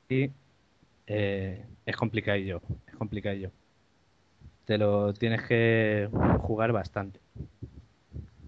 Sí, vamos, que no es el típico plataformas así facilote que te pasas por adelante, ¿no? Tiene su, su dificultad. No, no, para nada, para nada. Hay pantallas bastante difíciles que te matarán una, dos, tres, cuatro veces y te las tendrás que repetir. ¿Es para uno o dos jugadores, has dicho? Para dos. Para, para dos. Uno o dos. Y muy bien, muy bien. La verdad es que muy divertido. Muy divertido y, y exigente que, que le puede gustar a más público que, que lo que suele tener la Wii. Mejor. No, pero es lo que dices tú, es que vuelven a mando clásico. O sea, no. La apuesta que han hecho por el mando así de movimiento, al final, para divertirte realmente, tienen que volver al mando clásico. Sí, sí. Es un poco extraño, ¿no? Lo, eh, la apuesta del mando de Wii es el movimiento y los mejores juegos que tiene son los que menos lo usan. Es que si te das cuenta, en los, los juegos de plataformas siempre es algo básico, ¿no? Saltar y poco más. Entonces tampoco necesitas complicarte la vida en... Para poder disfrutar de verdad de ellos, no, no necesitas complicarte la vida con muchos botones y muchos parafernales. Sí, pero bueno, eh, por ejemplo en el Mario eh, sí se usa más. Mm. En el Mario hay, hay zonas que sí tienes que usar el movimiento del mando. Por ejemplo, eh, te posas en una plataforma y tienes que inclinarla a izquierda o derecha usando el mando. Y cosas así. Eh, pero en el Donkey Kong la verdad es que poquito. Muy poquito. Mejor. Muy bien. Eh, ¿Alguna cosita más que comentar de, de la Wii? Eh, ¿Algún, ¿Algún otro juego que hayas podido jugar? O... Pues no, no, nada más. La verdad es que de Wii, esos dos es lo único que he jugado estos días. Muy bien, Kike. Pues, ¿alguna cosa más que, que comentar para aprovechar tus 15? Sí, quiero recomendar una serie. Una serie que se llama Misfits. Ah, Misfits. Sí, sí, sí, sí. Yo no A sé ver, de qué va. ¿De qué va eso? Pues la serie va de unos chavales que son inadaptados sociales, están haciendo Mm, sí, pues, los típicos trabajos sociales porque han hecho algo. la han echado en la, la echan en la NTV, me parece. Sí, sí. exacto. Sí, sí, ya sé cuál dices. Y bueno. eh, por una tormenta les dan poderes. Cada uno tiene unos poderes, pero no los van a usar de la típica forma que todos los superhéroes que conocemos. Y ahí reside la gracia. Y no puedes decir más, ¿no? Porque No, no, Ya se puede no leer, vamos ¿no? a spoilear. Hasta aquí puedes leer, sí, señor. Sí, sí, exacto. Bueno, Pero sí, muy recomendable. Dos temporadas hay de momento, va a empezar la tercera. Sí, eh, yo simplemente comentaría que es una serie bastante inglesa, en el sentido de que son series que no son muy convencionales. Eh, tienen, no sé, tienen un punto, un punto que va un poco más allá. No, no sé si me explico. No, no te deja la misma sensación ver una serie hecha en Estados Unidos que, una serie así de producción británica. Sí, sí, se nota, se nota la diferencia eh, en todo. Claro, y más, en la, en la forma que se lleva la serie, el humor, todo es algo diferente. y más con estas temáticas así de corte un poco fantástico. Yo, yo creo que, no sé, lo- es un tipo, es un tipo de producto que, que tienen cierta mano para hacerlos. Sí, sí, y además el tono general de la serie es bastante adulto y hay cosas bastante serias. ¿Cuántas Y- temporadas llevan? o? Lleva dos completas, que si no me equivoco la primera tiene eh, seis capítulos y la segunda siete. Claro, Ah, vale. eso, Está bien. Porque son capítulos de Pues mira, eso está 45 bien. minutos más o menos. sí, eso, Eso me recuerda, si tenéis oportunidad de verla, eh, es también una serie de la BBC, eh, se llama Jekyll, que habla del Dr. Jekyll y Mr. House. Muy buena, esa la en el 4, Hyde, pero creo. Y, Es- es- y la verdad pero- que da un planteamiento, mm, está bastante chula. Esa la maltrataron mucho con la, o sea, con los horarios de programación. La estuvieron poniendo creo que en 4, no me acuerdo si era.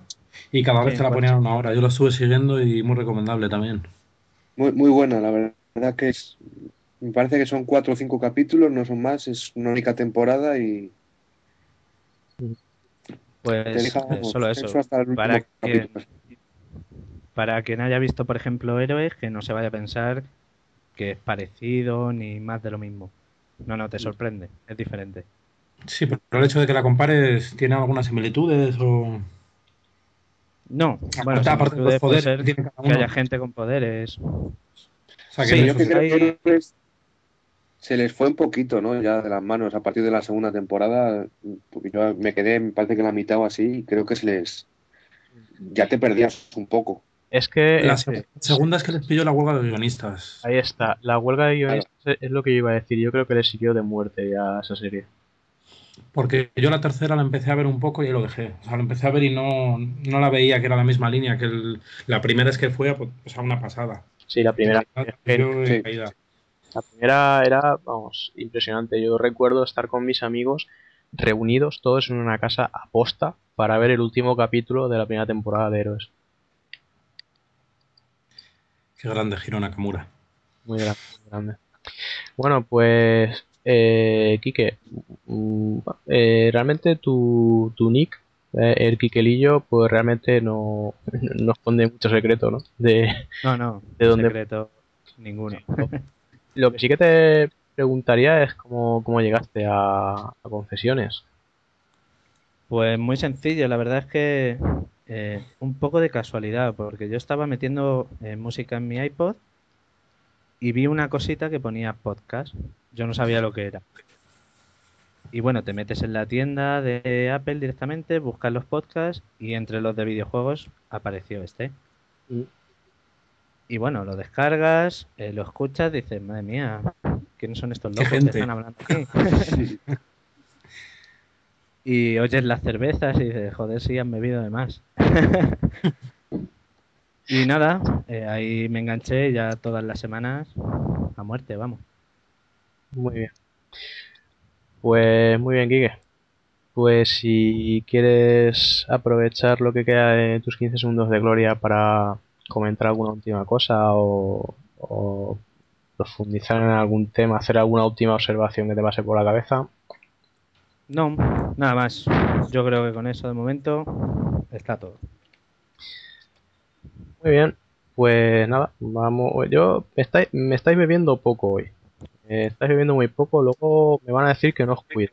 Así que No. Eh, la lámpara esa se me está acabando, ¿eh? Ya voy a tener que ir a por otra. sí, sí, va- vamos un momento a la, Yo ya llevo un litro de Aquarius. ¿eh?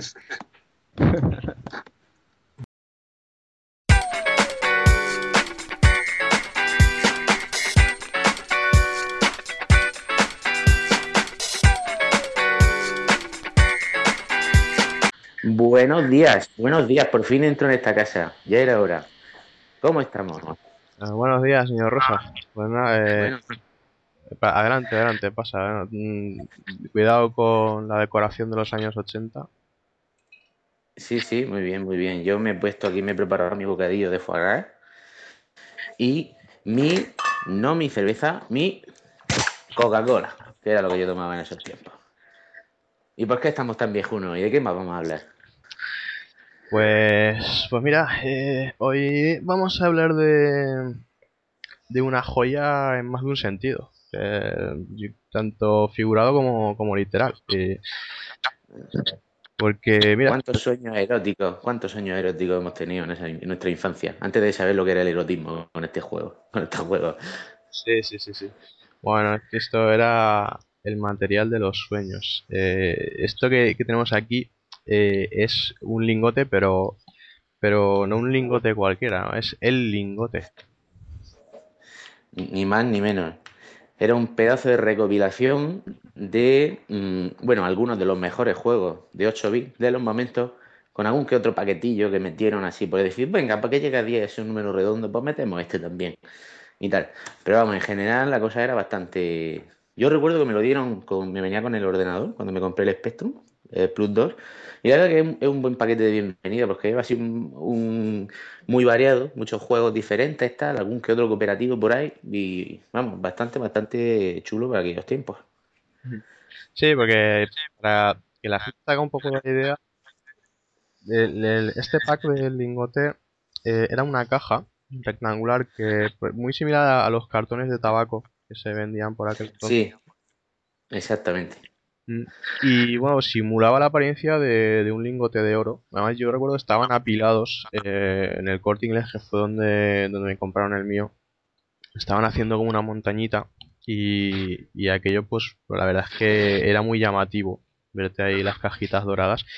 Y tenía varios factores atrayentes. Es- El primero de ellos quizá era eh, el precio. Eh, este pack valía 3.500 pesetas de la época. Sí, Y estamos hablando de un tiempo en el que los juegos, eh, bueno, venían en, en formato cassette, que es el, el formato en el que está en este disco, pues un juego de lanzamiento te podía costar a lo mejor oscilando entre 895 y unas 1200 a lo mejor pesetas, ¿no? Sí, hubo poco antes. Antes eran más caros. Lo que pasa es que aquí la distribuidora Herbe dijo, mira, para combatir la piratería y tal, y los bajó eso, 875, 1200 algunos que tenían así la cajita un poco más, o que eran de alguna como el Barbarian, por ejemplo, tenía una caja así más, como más pija.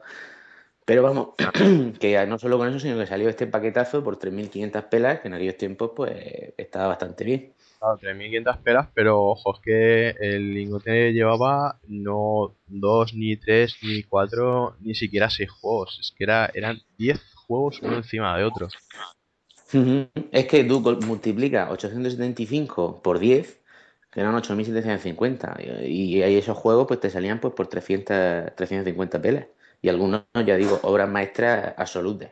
Sí, sí, la relación calidad-precio era mejorable porque, claro, de primeras puedes pensar, bueno, para que salga a 350 pelas el juego, pues sería morralla o algo. No, no, no, eh, en absoluto. Además, eh, juegos que, que, que el principal atractivo es que eran sobre todo licencias, eran como bien conversiones de recreativa que, que venía a un buen precio y eso en aquella época era un gancho, vamos, de, de los mejores que había, porque el tener una recreativa en tu casa era, era lo más. La araña. O, o directamente pues adaptaciones de películas o, o en cualquier caso pues eh, títulos de, de un cierto renombre por aquel entonces. No, entre ellos hay clásicos que, bueno, eh, Donkey Kong, Arkanoid, son juegos que todavía hoy día, vamos, eh, son referencias. Sí, sí, Batman, por ejemplo. auténticos juegazos de luego y, y desde luego pues eh,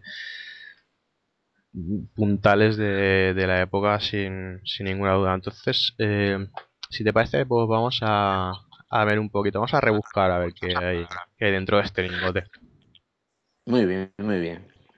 Venga, ¿con cuál empezamos? Pues mira, eh, aquí tenemos la, la cajita del lingote, la abrimos y bueno, esto es el material del que están hechos los sueños. Están aquí los Espérate, espérate. Voy a, voy a abrirla. Buah. Buah, qué bonito. Buah. Los, los lomitos de las cintas de Herbe ahí con su colorín. Me he puesto los, sí, me he puesto los guantes, los guantes de plástico y me he cargado algo también por aquí. No. Ah, Mientras no sea el lingote, es imprescindible. No, no, no, nada, no, no pasa nada. Pues, Muy bien. Tú tendrías la versión Spectrum, ¿verdad, señor Rosa? Sí, sí, sí, de Spectrum. La versión Spectrum, Pero sí. sí, no, que por- hemos estado comentando que me parece ser que era igual, idéntica a la que tú probaste, que tú era la de Amstrad, ¿verdad?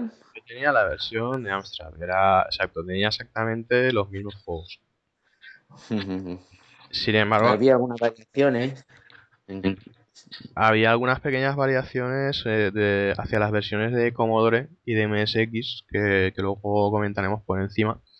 Pero vamos, la, la principal también característica de, de estas cintas de Herbe es que si te acuerdas que el, el lomo de cada cinta eh, tenía un color distinto para cada sistema. Sí.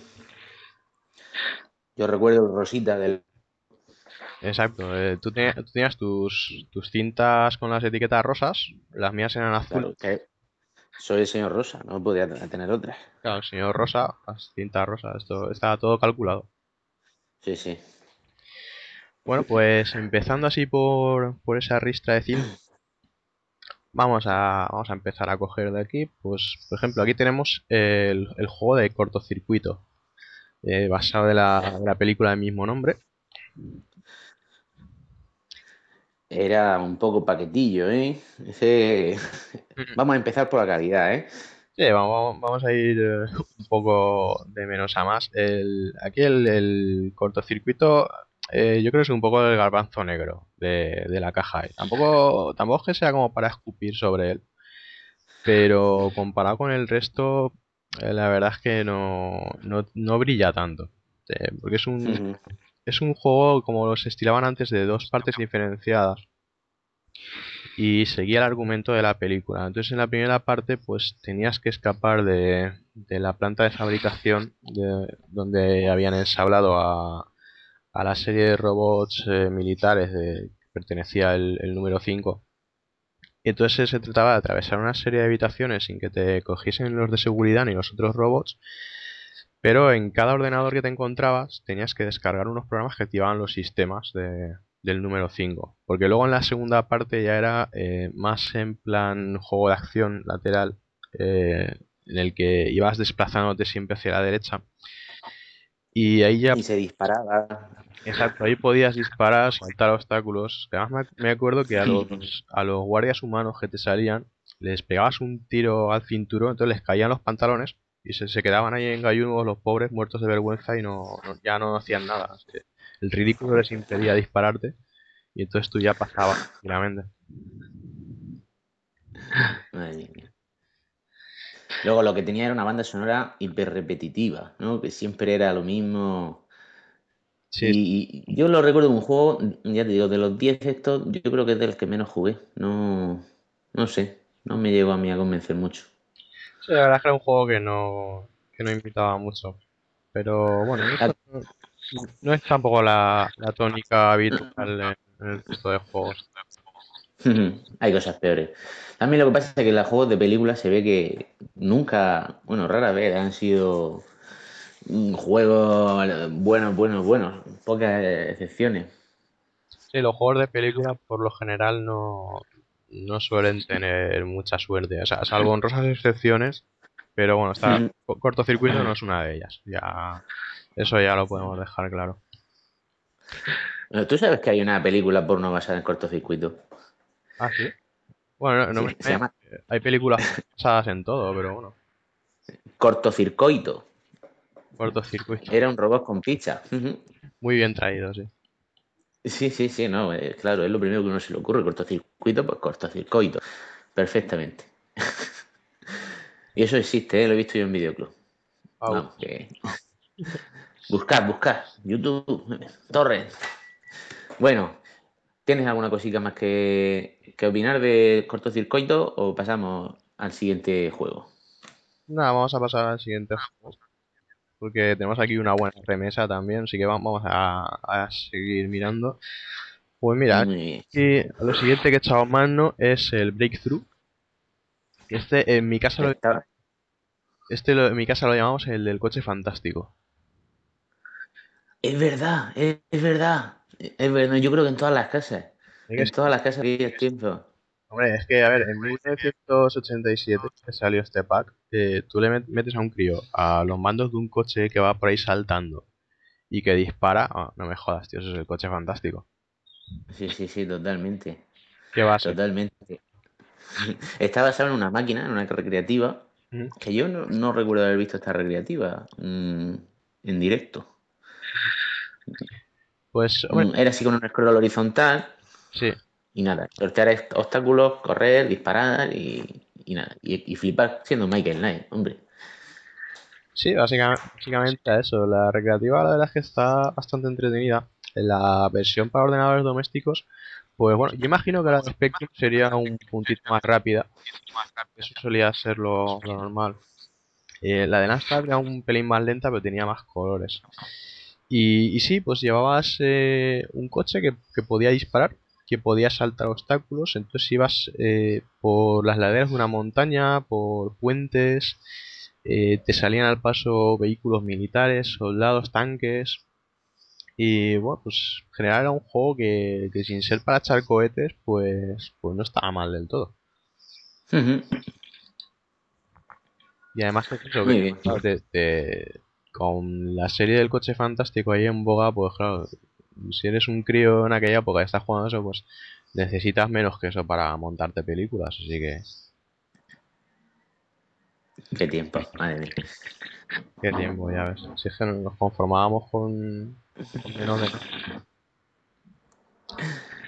Bueno, pasamos al siguiente. Venga, pues mira, eh, un matamarcianos tenemos por aquí también. Estos están... Hombre, Un género muy socorrido, el matamarcianos, ¿eh? Yo creo que cualquier Mm. compañía que se precie, en algún momento u otro sacó un jueguecito de estos. Pues, sí, además, como hemos dicho, lo bueno que, una de las cosas buenas que tenía este paquete es que era bastante variado. Entonces tenía eh, videoaventuras, tenía, bueno, videoaventuras que antes se llamaban videoaventuras, ahora ya no sé cómo se llamaría. Eh, y, y también recreativas, y entonces pues, ahí te cubría la parte de matamarcianos. Y yo lo recuerdo bastante divertido. Aquellos tiempos. sí, este, es- este se, se quedaría cubierto con Xevious, que es una es otra conversión de recreativa, concretamente una recreativa de Atari, que salió pues, un poco ya estando, estando en boga este género. Eh, es un, un juego de naves vertical, en el que bueno, pues, pues, se controla una pequeña navecita y en realidad es un juego bastante genérico de no ser una particularidad es que la, en nuestra nave eh, va disparando a la vez dos tipos de dos tipos de disparo Eh, uno para los objetivos de aire y otro Sí. de bomba que lanza a los objetivos de tierra entonces Eso le daba bastante juego. Claro, porque justo delante de la, de la nave, a, a una cierta distancia, tenías un punto de mira en el que más o menos podías ir ajustando eh, para que te hicieras una idea dónde iba a caer la, la bomba. Eh, conforme ibas avanzando, pues claro, no, no solo te venían la- las oleadas enemigos, sino que a lo mejor en, en las partes del suelo pues te aparecía alguna torreta que estaba disparando, algún edificio o algo. Entonces, pues bueno, la, el, el disparo gordo, porque era básicamente una pelota más gorda para simular la bomba, pues era para, para dar buena cuenta de ese tipo de objetivos. Además tiene una, peculiaridad, que según parece ser fue el primer juego en tener un malo final de pantalla. ¿Has visto qué cosas? Hombre, siempre se agradecen los malos finales de pantalla. Una cosa así más gorda que destruir, eh, yo, yo creo que gusta a todo el mundo. Así acaba la pantalla con su bidón. Yo sí que le eché hora a este, este sí que me gustó, me gustaba bastante. Tenía un modo multijugador, pero de estos mm, horripilantes que había mucho antes, que era una, una vida yo, otra vida tú. Con lo cual, pues ya como he comentado, comenté el otro día, eh, que eso, que jugabas con un amigo que era lo típico, que ibas a casa de un amigo que lo tenía, el tío ya estaba más viciado que la leche, se tiraba una hora jugando, cuando lo mataban, te tocaba a ti, que morías en 30 segundos, y otra vez tenías que volver a empezar. Era horrible esa parte. Sí, eso, el juego cooperativo entonces que era por turnos, la verdad es que, que de cooperativo tenía bien poco. Sí. De cooperativo era más bien mientras yo estoy jugando, tú bájate al kiosco y súbete algo. Sí, sí, totalmente. Que si, que si me matan, no te preocupes, que ya sigo yo jugando y luego aclaramos cuentas. O, o lo típico, que luego cuando te tocaba y tú estabas ahí jodido sufriendo y tú decías, déjame, que- déjame que te lo pase, déjame que te lo pase. Y tú diciendo, hijo de puta, si te has tirado un cuarto de hora y no te has matado ni para ti, ahora que me toca, mm, me lo paso yo. No, nunca me lo pasaba, claro. Hasta que pude entrenar, hombre, con mi propio Spectrum, vamos. Sí, sí, sí. Bueno, vamos al siguiente. Venga, vamos allá. A ver qué más tenemos por aquí. Mira, eh, este Bueno, bueno, es, un, es un poco curioso este juego, Infiltrator. el juego que conmocionó a América. Juego que conmocionó a América. Yo me quedé impresionado cuando vi eso en la portada porque dije, guau, esto, si, si en América les conmociona, que yo, yo no sabía ni qué significaba conmocionar, pero decía, si esto conmociona en América, vamos, tiene que partirla en todas partes. Luego, luego Ah, para mí que soy de Murcia, dije, buah, tiene que ser para América, la hostia, pues para mí, hasta que lo puse. Claro, es que luego nos la meterían ahí con ese tipo de cartelitos de número uno en Estados Unidos y tal. ah, No, no, pero es que no fue el número uno, es que conmocionó a América. O sea, yo me imagino a Reagan conmocionado. Dios, qué juego, o sea, impresionante. Decimos que si es el Call of Duty, no, no, no, Infiltrator. Fue el juego que conmocionó a América. Mencionaba ser Infiltrator y vamos, la gente dejaba la mirada perdida, se quedaba ahí recordando y decía, "Oh, Dios. Una conmoción. Era un simulador con las limitaciones de aquellos tiempos, simulador de helicóptero, que, bueno, tenía dos partes.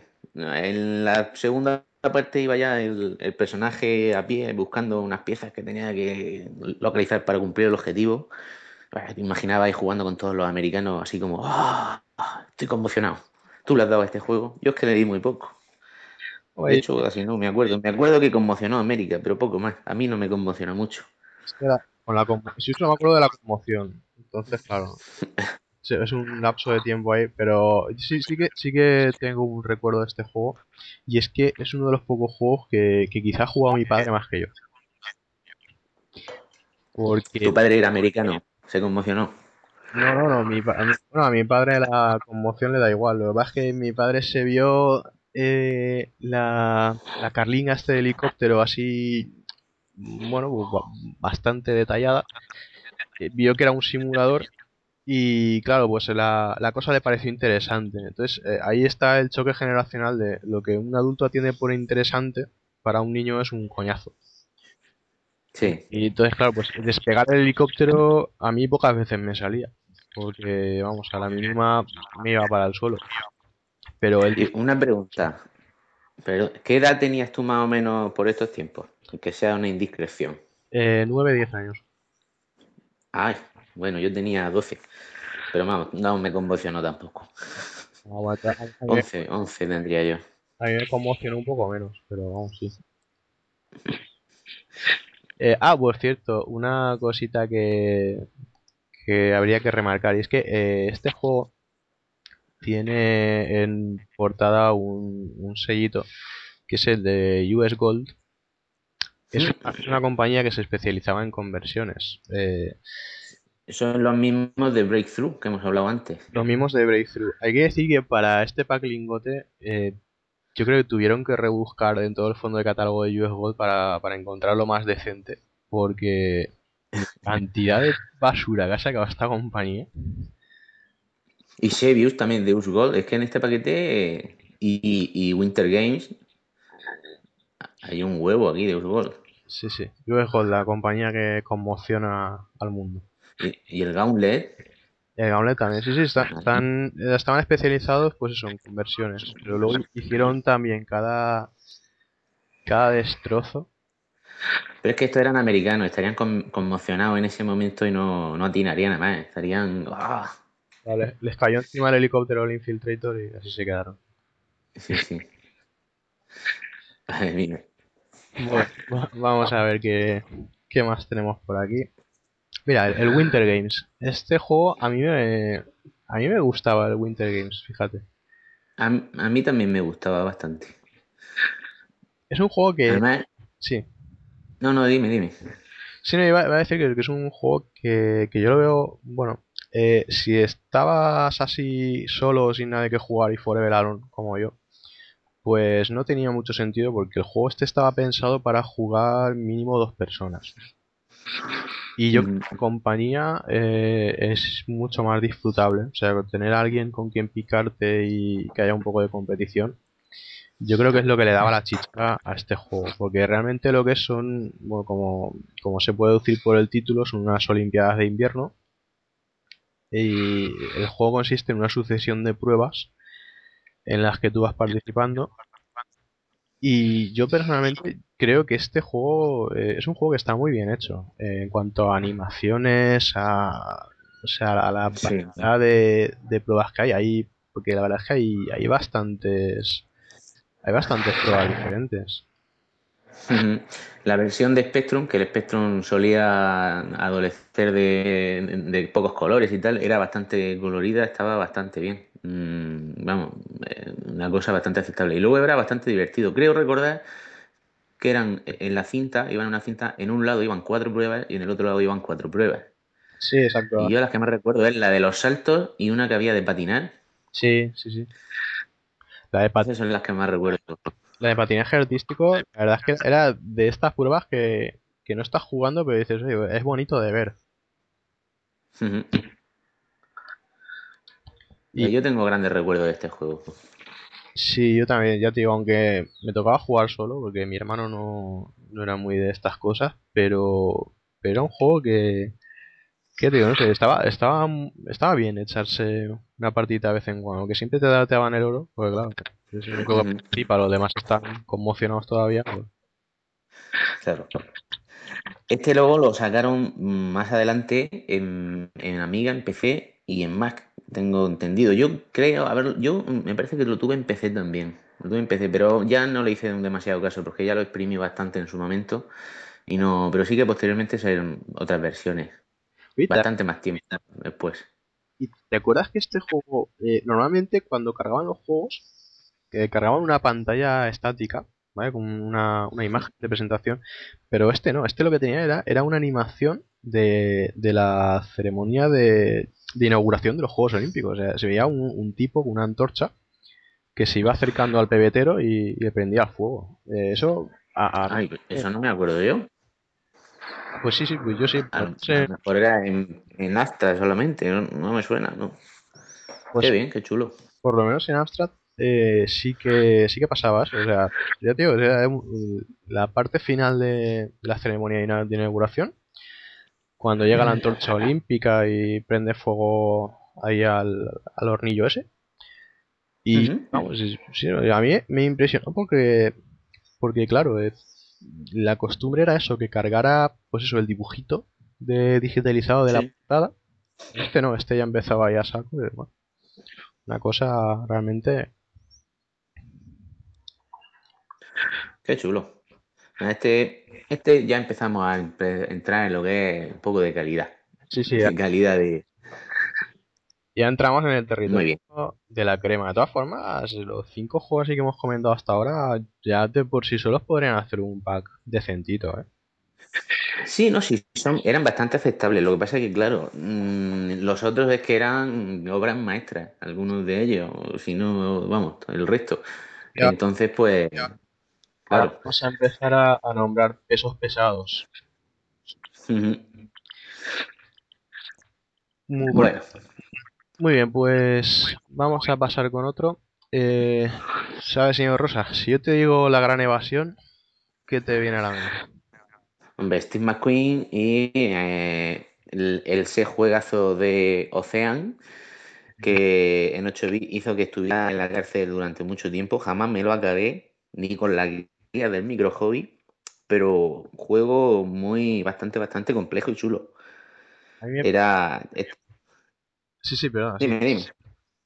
No, iba a decir que No, tú tenías que ir organizando un poco lo que era la, la evasión y tal, pero tenías que tener en cuenta los horarios de, de, pues, el, digamos que el campo de concentración pues tenía un horario y tú no tenías que saltarte eso. Entonces tenías que estar pendiente del juego, pero tenías que estar pendiente de estar a ciertas horas haciendo ciertas cosas para no levantar sospechas y tal.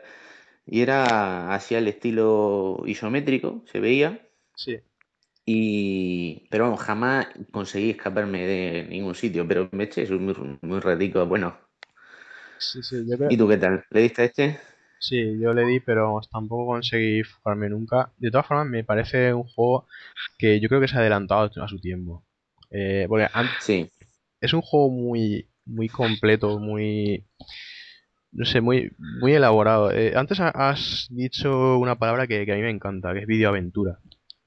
El, sí. el género de la videoaventura, eh, yo creo que es un, un género en el que vale la pena eh, ahondar porque, porque da cosas tan interesantes como, como esto. O sea, este, este juego al principio tú lo ves y dices, bueno, pues no, no parece gran cosa, pero, pero ojo, es que es lo que dices. eh, tú tienes que cumplir con tus rutinas diarias, que además están, están perfectamente estructuradas y programadas, eh, en medio de eso, de un campo de concentración de nazis.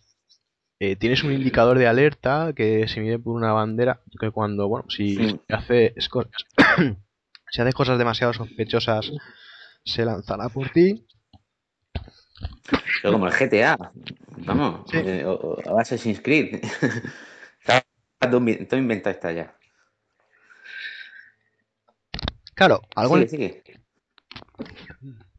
Entonces, al mismo tiempo, eh, tú tenías que ir aprovisionándote de paquetes de la Cruz Roja que iban llegando eh, y luego en tu en tu propia en tu propia barraca eh, tenías, eh, me parece que detrás de una estufa estabas empezando a acabar un Sí. túnel, tenías que ir haciendo el túnel en tus en tus ratos libres y vamos, ya un juego que no sé, que había, había que tener en cuenta muchas cosas.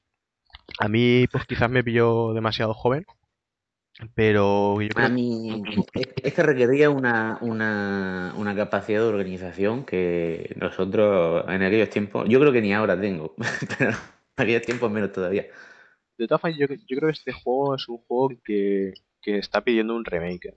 Yo creo, yo creo que si sacaran una versión ahora con las tecnologías de hoy en día, yo creo que podría salir algo, pues, si estamos ahora mismo echando Pepsi Cola por el ojete con, con el Noir y con Red Red Redemption, yo creo que esto podría salir algo que no, que no desmereciera en absoluto. Pues, mm, ¿sabes que hay varios remakes de este juego? O sea, hechos por frikis. Sí, hecho por, por aficionados, sí.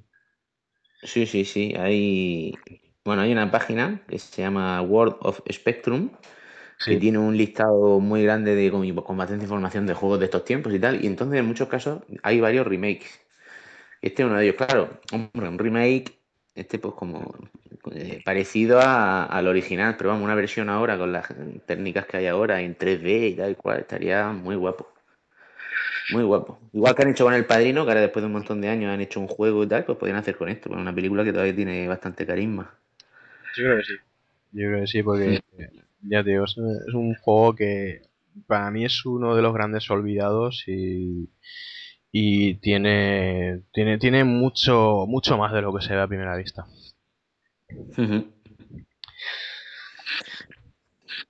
Muy bien, pues vamos a ver qué, qué nos queda por aquí. Estamos, eh, ya no- nos vamos a ir dejando la, la sustancia eh, para, para lo último. Mira, mira lo que asoma por aquí, señor Rosa. Gauntlet. Hombre, Gauntlet. Gauntlet. Otro grande, grande. Qué partidazas operativas, de verdad, cooperativo, de verdad. Los dos ahí, los- tu, tu colega y tú ahí con, con las dos, con sus dos manos cada uno, con sus cinco dedos en cada mano ahí en el teclado, ta, ta, ta, ta, ta, a no ser que tuviera un joystick y pudiera jugar uno con el teclado con el joystick. Pero vamos, qué tarde más buenas me he hecho yo con este juego. Vale, yo también. Este, es, aquí ya empezamos a hablar ya de palabras mayores. Y de hecho, de este Gauntlet me gustaría también hablar en, profundidad otro día. Porque esto sí que era una auténtica joya acá de los recreativos. Eh, aquí, bueno, el que no conozca el Gauntlet, eh, vamos a, a resumirlo así brevemente. Es un juego en el que tú podías manejar eh, un personaje a elegir entre un guerrero, una valquiria, un elfo y un mago. Entonces cada uno tenía las siguientes particularidades. Eh, cada cual iba atacando lanzando un arma arrojadiza acorde a su, a su profesión, digamos. Entonces, por ejemplo, el, bárbaro, o sea, el guerrero, lanzaba un hacha, la valquiria lanzaba una espada, el mago iba a conjuros, lanzando bolas de fuego, y el elfo, pues, como, como buen elfo, pues iba con un arco y flechas. Y aquí el tema estaba en que había personajes que hacían más daño que otros, pero por contra había otros que eh, con las magias eran más potentes. Y la gracia del Gauntlet era que los jugadores se metían en una serie de, mazmorras con legiones y legiones de enemigos. Y esto es, sin exagerar lo más absoluto. En Gauntlet te podían venir los enemigos de 30 en 30 fácilmente. Sí, sí, sí. Además que te rodeaban entero. Exacto. Había eh, además generadores de donde salían los enemigos, que eran unas pequeñas construcciones que iban de donde iban saliendo y según el, tipo de la construcción salían más fuertes o más débiles. Mm. Y el, objetivo era tan simple como llegar a la salida del, del, nivel para pasar al siguiente nivel. Y esto llega a un momento que las mazmorras eran eh, totalmente aleatorias, se iban generando y era un juego pues virtualmente inacabable. O además tenías que coger la llave con esa ah, para poder pasar de pantalla. Exacto, tenías que llegar a un sitio, tenías que llegar con tu llave. Si, si, se te acababa el tiempo, te salía una especie de malo mm, malísimo que te mataba y que no podías matar, creo recordar. Sí, eh, aquí realmente tenías una, vida que se medía en 2000 puntos, pero que de por sí iba disminuyendo y que podías ir recuperando a base de comida. Pero había comida que estaba envenenada, con lo cual te podía restar vida. Eh, había otra, otros elementos que te recuperaban vida, que si te escapaba un disparo así a lo loco, te los cargabas. Eh, había también, como dices, el personaje de la muerte, que era un, personaje negro que te seguía, te seguía y hasta te tocaba y hasta que no te drenaba, creo que eran 500 puntos de vida, no paraba. Una cosa, una cosa realmente que, no era, no era un paseo mucho menos. Luego a cambio, pues había algunas ayudas en forma sobre todo de pociones, que era lo que desencadenaba las magias, era como una especie de explosión eh, que barría la pantalla de enemigos y que era más efectiva pues, pues según el personaje que lo usara. Lógicamente, pues el mago era el que mejor se le daba, pero claro, pues también era un paquete para, para otras cosas.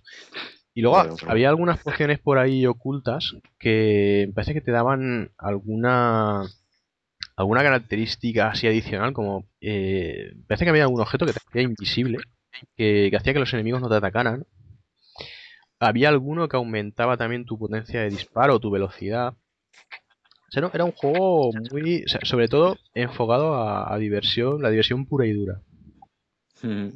En la máquina se podía jugar a cuatro Sí. El ordenador a dos, pero vamos, mmm, encantado de la vida. Yo, de hecho, no supe que se podía haber jugado a cuatro en máquina, porque nunca llegué a ver la máquina en directo.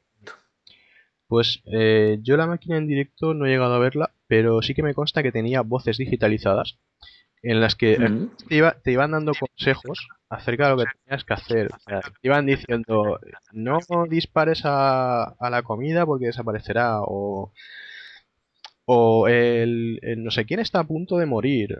O sea, voces así, eh, porque claro, si, si tu atención estaba ahí puesta en la pantalla, pues siempre estaba, ¿no? No tener que estar mm, girando la vista hacia el indicador de vida y eso. Sí. Vamos, en, línea. Este. Sí, sí, no. Dime, dime. Pues eso, en, en líneas generales yo creo que mm, de las mejores adaptaciones que ha hecho US Gold, por suerte, porque este es el, el lote de los buenos. Sí. aquí desde luego hicieron, hicieron los deberes muy bien. Esto luego, bueno, mm, después pues hay gente que a lo mejor ahora piensa, oh, eh, Diablo, Diablo, y Diablo es una evolución de esto, al fin y al cabo. Bueno, yo lo entiendo así, sus variaciones ¿no? Pero un poco así en las mazmorras y matando gente y todas esas cosas. Y hay una versión de este juego, es una especie de versión alternativa, se llama Catacombs, que está gratis en, el App Store. Y cuando el otro día la, la bajé estuve jugando, la verdad que me recordó mucho. Tú te pones a leer los comentarios y nadie nombra, nadie nombra Gauntlet. Eh, pero es eso, puedes, eh, puedes ir pues, por ahí con, por mazmorras lanzando hachas y cargándote a dos bichos que pilles. Y no está mal para echar el ratico. Lo que pasa es que el cooperativo, ese fantástico, fabuloso, pues no lo tiene. Pero bueno, más o menos te puedes quitar un poco el hipo. Después hubo más partes. Hubo Gauntlet 2, que era igual, con más pantallas. Sí, incluso hubo creo un disco de niveles por ahí también. Y hubo luego también un, un Gauntlet 3, que este ya creo cambiaba para ser una perspectiva eh, un poco... No, creo que no llegaba a ser isométrica, pero sí que mientras que aquí era una cámara cenital, ahí ya bajaba un poquito el ángulo de la cámara eh, y entonces ya se veía tanto los personajes como, como los decorados pues ya con, con más detalle, o sea, más elaborados. Un mayor tamaño también. Pero donde esté el original realmente... Bueno, salió una. Para Xbox y Play 2 Mm. salió Gauntlet Seven Sorrows, Sí, sí. que. Bueno, intentaba un poco. Pues. poner al día este clásico, pero vamos, los, los resultados no fueron demasiado buenos. No, fue- no fue muy hasta allá. De todas formas, No. Gauntlet ya digo que es un juego a reivindicar también. Pero, Sí, sí. pero en este caso, vamos, donde esté el original, es que yo creo que no, no lo, no lo puede superar ahora mismo ningún remake ni nada. A mí lo que pasa es que no es lo mismo con 10 años. Uno tiene más tiempo, más, eh, eh, más, mm, digamos, ah, no me sale la palabra. Bueno, que flipan mucho más con las cosas. Ahora ya estamos, la vejez ya no es lo mismo. Sí, estamos ya Pero de grande estar, ¿no? grande estar de con este juego. Mm. Muy bien, pues, pues con el siguiente ya, madre mía. Madre mía, lo que viene por aquí, Arcanoid. Toma ya. Señor Rosa, esto. Arcanoid, este juego es para, para hacerle. No para enmarcarlo ya, o sea, es para meterle una urna, construir un templo aposta y dejarlo ahí en medio. Ya ves. Este es más ladrillos clásico que todos, todos hemos jugado a este o a alguna de sus versiones. Pero es que había por ahí también un break, Breakout. Sí. Era una especie de versión de este, pero este era el original, Eh, no, bueno, de de, Taito. eh, de hecho, de hecho creo que el Breakout era, era el, el, el machacaladrillos original. O sea, eh, el. Arcanoid sí que fue una especie de puesta al día, pero fue, un juego, pero fue el juego que se quedó en la memoria. O sea, la, la gente cuando veía un juego de tipo así de machacaladrillos, que, que al final salieron unos cuantos clónicos, la gente decía, anda, mira, es un Arcanoid. Y, y aparte también porque la recreativa era, era muy curiosa, bueno, no usaba un mando ni, ni botones al uso, sino que usaba una rueda, como, como esas, Sí. esas raquetillas de, de las máquinas de Pong, pues usaba una Sí, rueda hace, en la que ibas moviendo la, la navecita. hace poco sacaron una, bueno, hace un par de años a lo mejor, sacaron una versión para Nintendo DS que llevaba para incorporar la ruedecita esa. Lo que pasa yo creo que eso a España no llegó, por lo menos la ruedecita. no, mm, O sea, no estoy muy seguro, pero luego si llegó sería en cantidades muy, muy pequeñas. o sea, a lo mejor era una edición limitada o algo así. Hmm. Pues sí, Eh, sí. mm, Tú, eh, eh, si, si ves el argumento de Arkanoid, flipas, porque tú te echas una partida y, pues nada, la típica base donde tienes que rebotar la pelota y romper los ladrillos y tal para pasar de pantalla. Pero es un rollo de que es una nave espacial que va de dimensión en dimensión, no sé qué rollo. No, la- el argumento no tiene pie ni cabeza, pero el juego era divertidísimo. Yo creo que tampoco necesitaba argumento. No, que va, no, no necesita en absoluto, pero, pero bueno, no sé, supongo que por rellenar la, el dorsal de la etiqueta de la caja con algo, pues, pues no sé, sacaron de la manga la historia esta de, de una, una nave nodriz, eh, sí, una- nave nodriza llamada Arcanoid, la que da el título del juego, que de repente pues es, es atacada y, y sale un módulo eh, de, de escape que de repente pues es absorbido, ¿vale? Por, por alguien y está atrapado como, como entre, pues como dices, entre dimensiones, ¿no?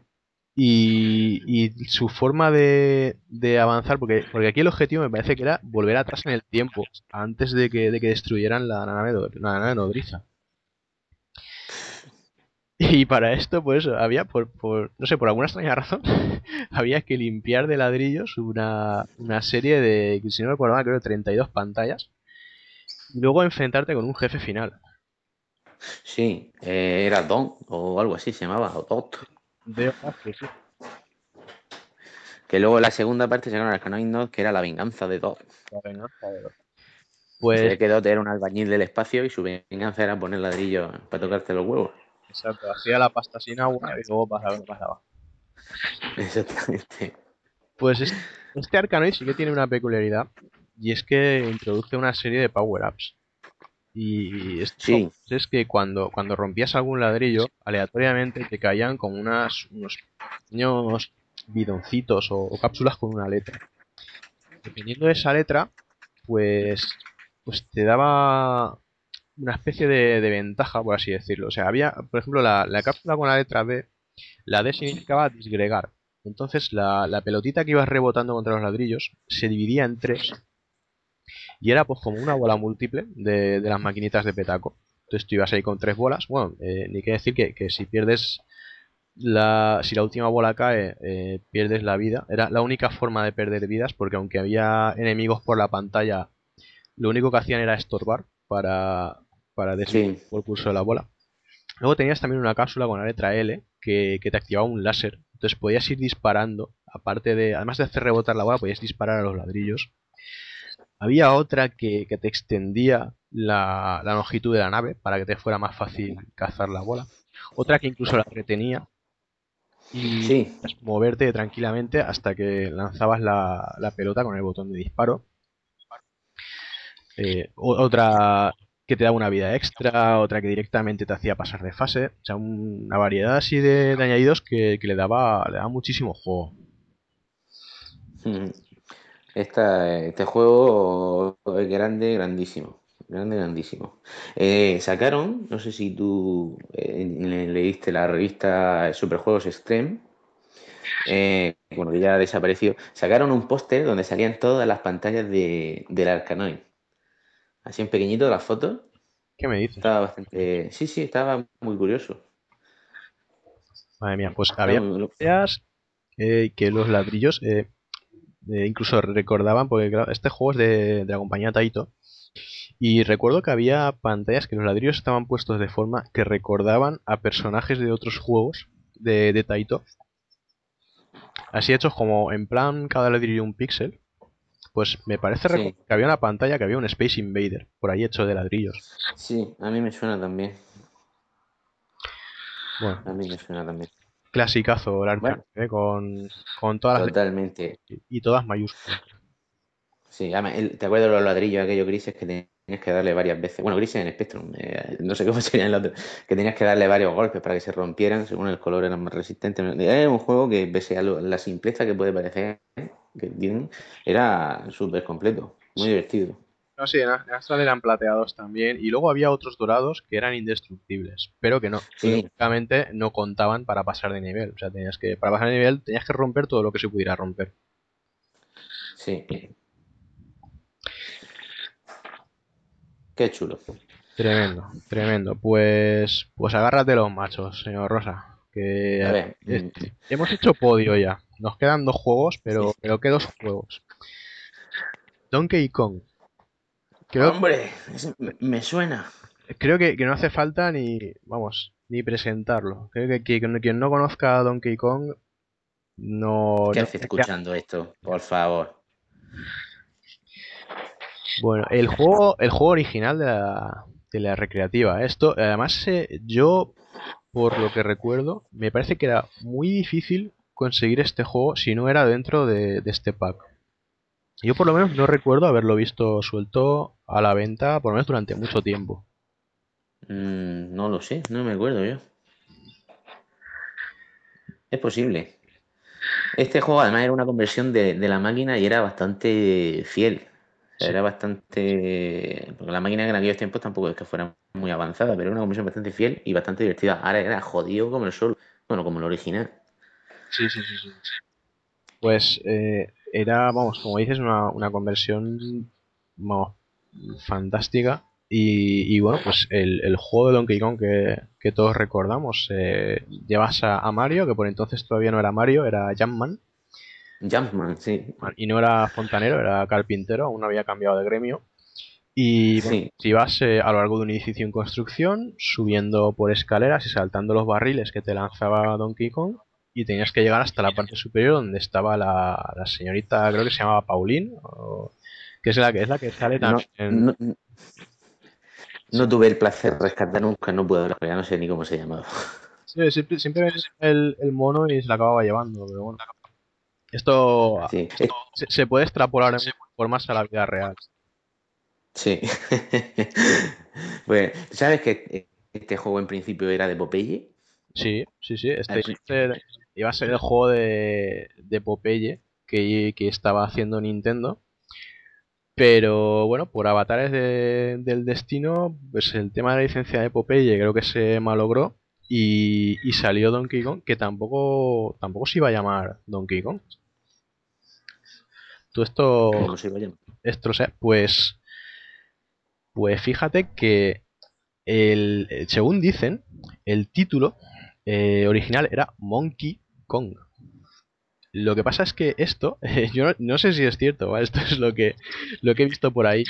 Esto eh, Miyamoto lo especificó a través de una conversación telefónica. Entonces eh, estaba el distribuidor preguntando, ¿pero tu juego cómo se llama? Y el, y el tipo decía, eh, Monkey Kong. Y el tío, pues se ve que escuchó Donkey. O- y dijo, un, un- un gorila burro. Bueno, vale, pues, pues venga, ¿por qué no? Oye, oye, pero mira, no le salió bien la licencia de Popeye, pero aquí salieron dos iconos ya, vamos, que van- históricos. Donkey Kong y, y Mario. Y Mario. Es el, el juego que, eh, que, bueno, que, que nos hizo amar las recreativas prácticamente. Eh, a mí esto sí que fue una iluminación, porque este juego fue el primero del pack que, que yo probé. Y, y fue, esto sí que fue una conmoción y, y no el Sí, infinito. sí. Se conmocionó América, Japón y Europa. Y todo, y todo. Y- por cierto, señor Rosa, ¿sabes que hay un juego de tablero de Donkey Kong? No me digas. No, no lo conocía. Yo sé la película King of Kong, A Fistful of Quarters, que es un peliculón, que todo videojugador tiene que vérsela. Sí, la historia de, de Billy Mitchell. Sí, sí, es, es curiosísimo. Además te ve ahí los frikis americanos y dice, claro, con razón se conmocionan con nada estos hombres. Esa película es grande, grande. ¿La has visto, no? Sí, sí, sí. ¿O sí. no la has visto? No, sí, sí, claro, claro que la he visto. Es curiosa, es curiosa. Es- El- la historia de, de cómo un, un tipo que tiene el récord mundial de puntos en Donkey Kong es una celebridad ahí en su, en su círculo de, de gente y una persona que se queda en paro, pues decide intentar batir ese récord. Entonces, como las peleas y que hay entre ellos y tal, además con mala leche de fondo, está muy bien, está muy bien entretenida. Está curiosa. Bueno, pues, señor Rosa, yo creo que podemos pasar ya a la joya de la corona, ¿eh? Venga, redoble de tambor, rotototum, tum. Ah. Señor Rosa, a la Batcueva. Venga, tinininí, pero a la cueva de los años 60. Tinininí, Plum, capum. Qué grande, Batman. Madre mía, este aquí, me, mm, este lo que pasa es que ya atravesaba mi corazoncito, porque yo era un friki de los, de los videojuegos, y un, bueno, empezaba a ser un friki de los videojuegos y un friki de los cómics a muerte. Entonces este como que unía las dos cosas, y además en un juego, juegazo, juegazo. Oye, y qué carátula tenía el juego, ¿eh? Sí, lo- el fallo que le tengo yo a la carátula, la carátula era cojonuda y, y siempre pues por detrás te ponían una fotito de cómo era el juego y por lo menos en la versión del Spectrum tú mirabas por detrás y no salía nada, salía la foto de la carátula y dices, sí, la carátula ya la he visto bien, pero ponme una foto del juego, cabrón. Sí, sí, sí. eh, hasta... Además el juego era...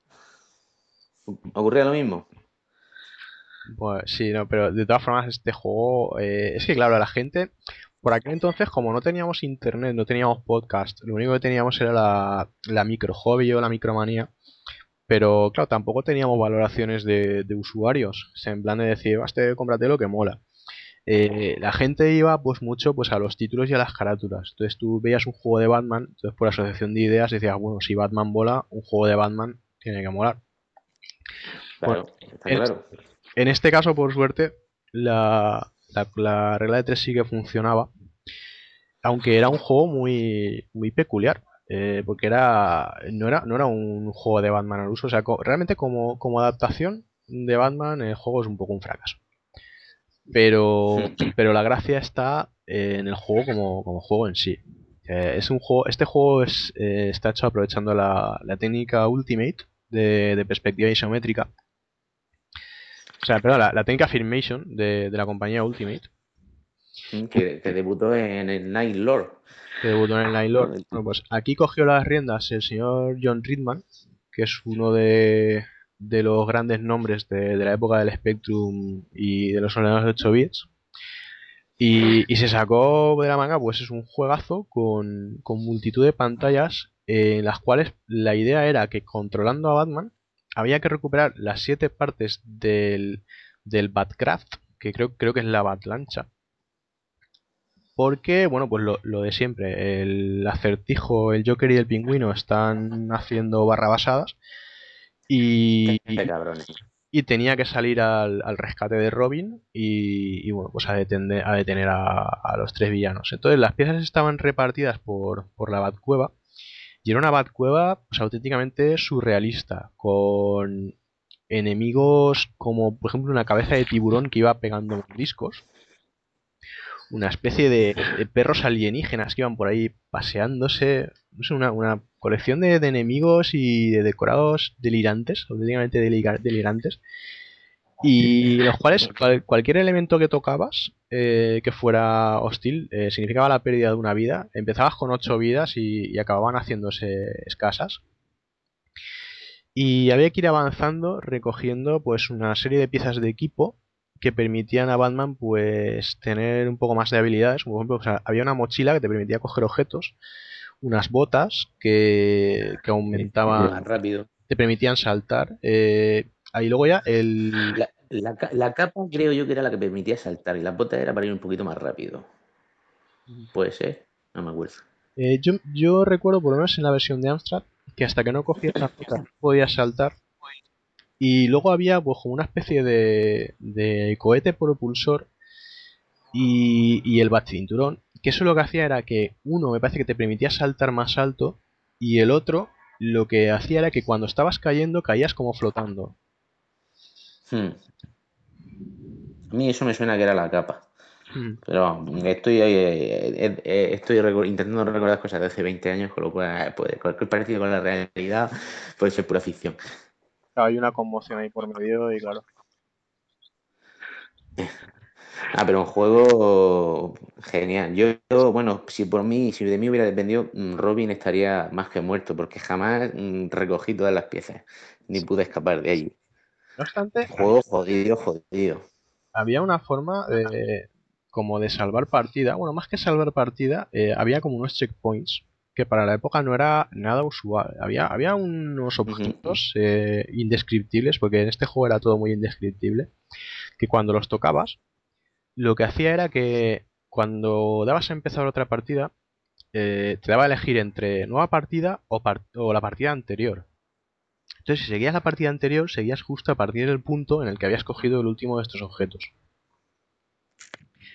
O sea, el juego realmente era, era consciente de que era de que era bastante dificilillo. Y, y, de hecho recuerdo que algunas veces cuando te mataban la última vida, aleatoriamente te daba como, como otro intento más. Eh, te aparecía un mensaje que ponía Dogs Life y, y, te daba pues eso, como una, como una vida gratis, en plan de decir, va, venga, prueba otra vez, a ver. Venga, anda, venga. Pero sí, la, eh, la verdad es que había, había pantallas que, porque esto se basaba principalmente en puzzles, o sea, tenías que que empezar a usar objetos, a empujarlos, esquivar enemigos para, para intentar encontrar la forma de, de, avanzar a lo largo de cada pantalla. Y, y bueno, pues un... ¿Qué decir? O sea, un juego, un juego mítico.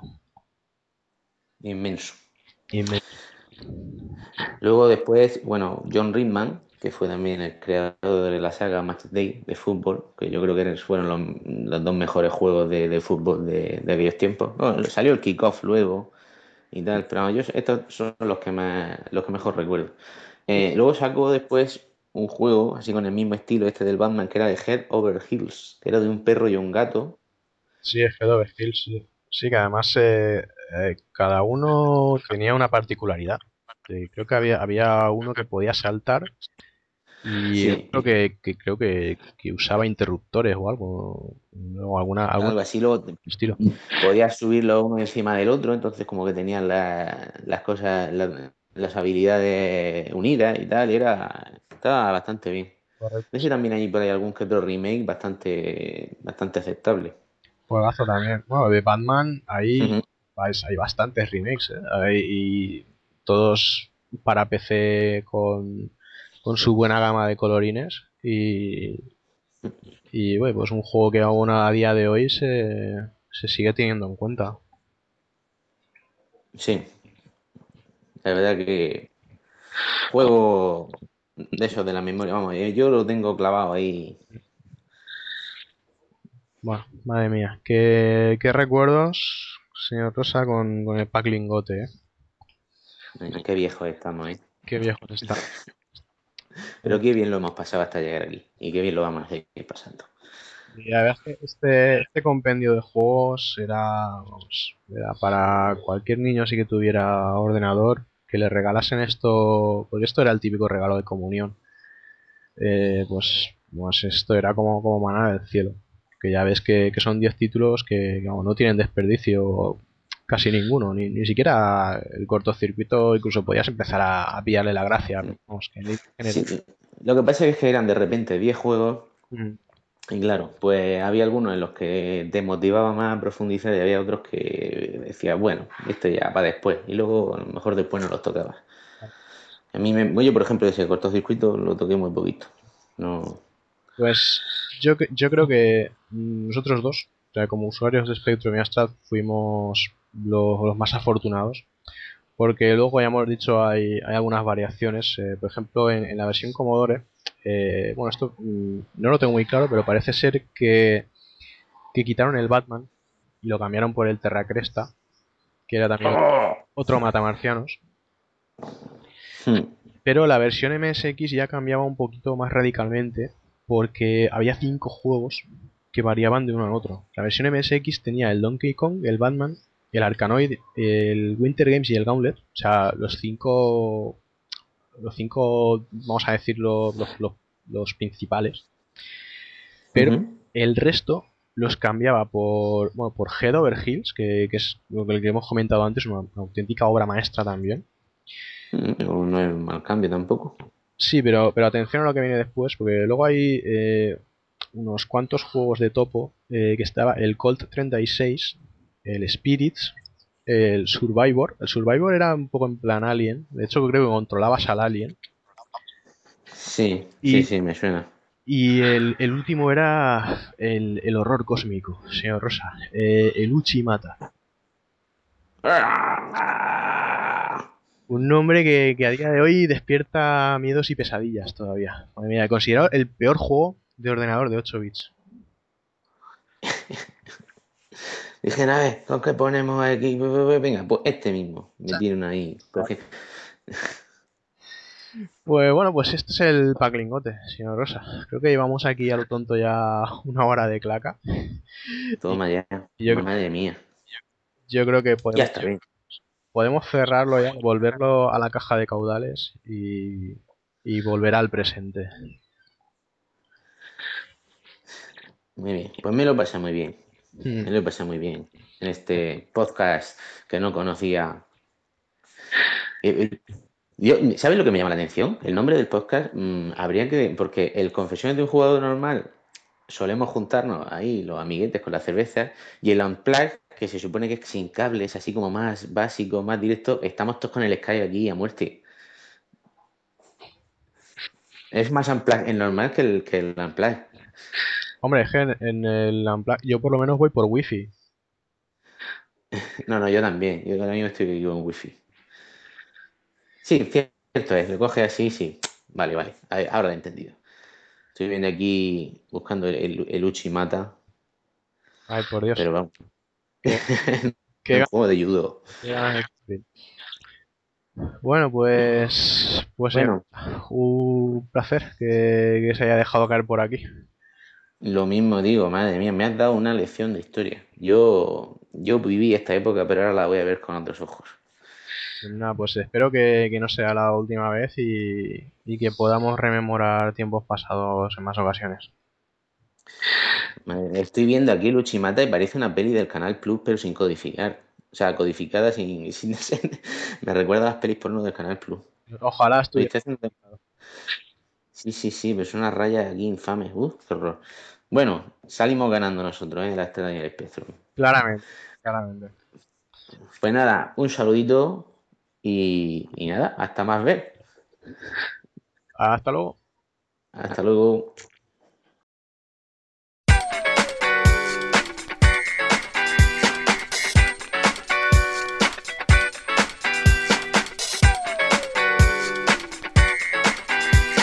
Bueno, pues eh, ha sido una buena jornada de grabación. Por lo menos hemos tenido, Vaya tela.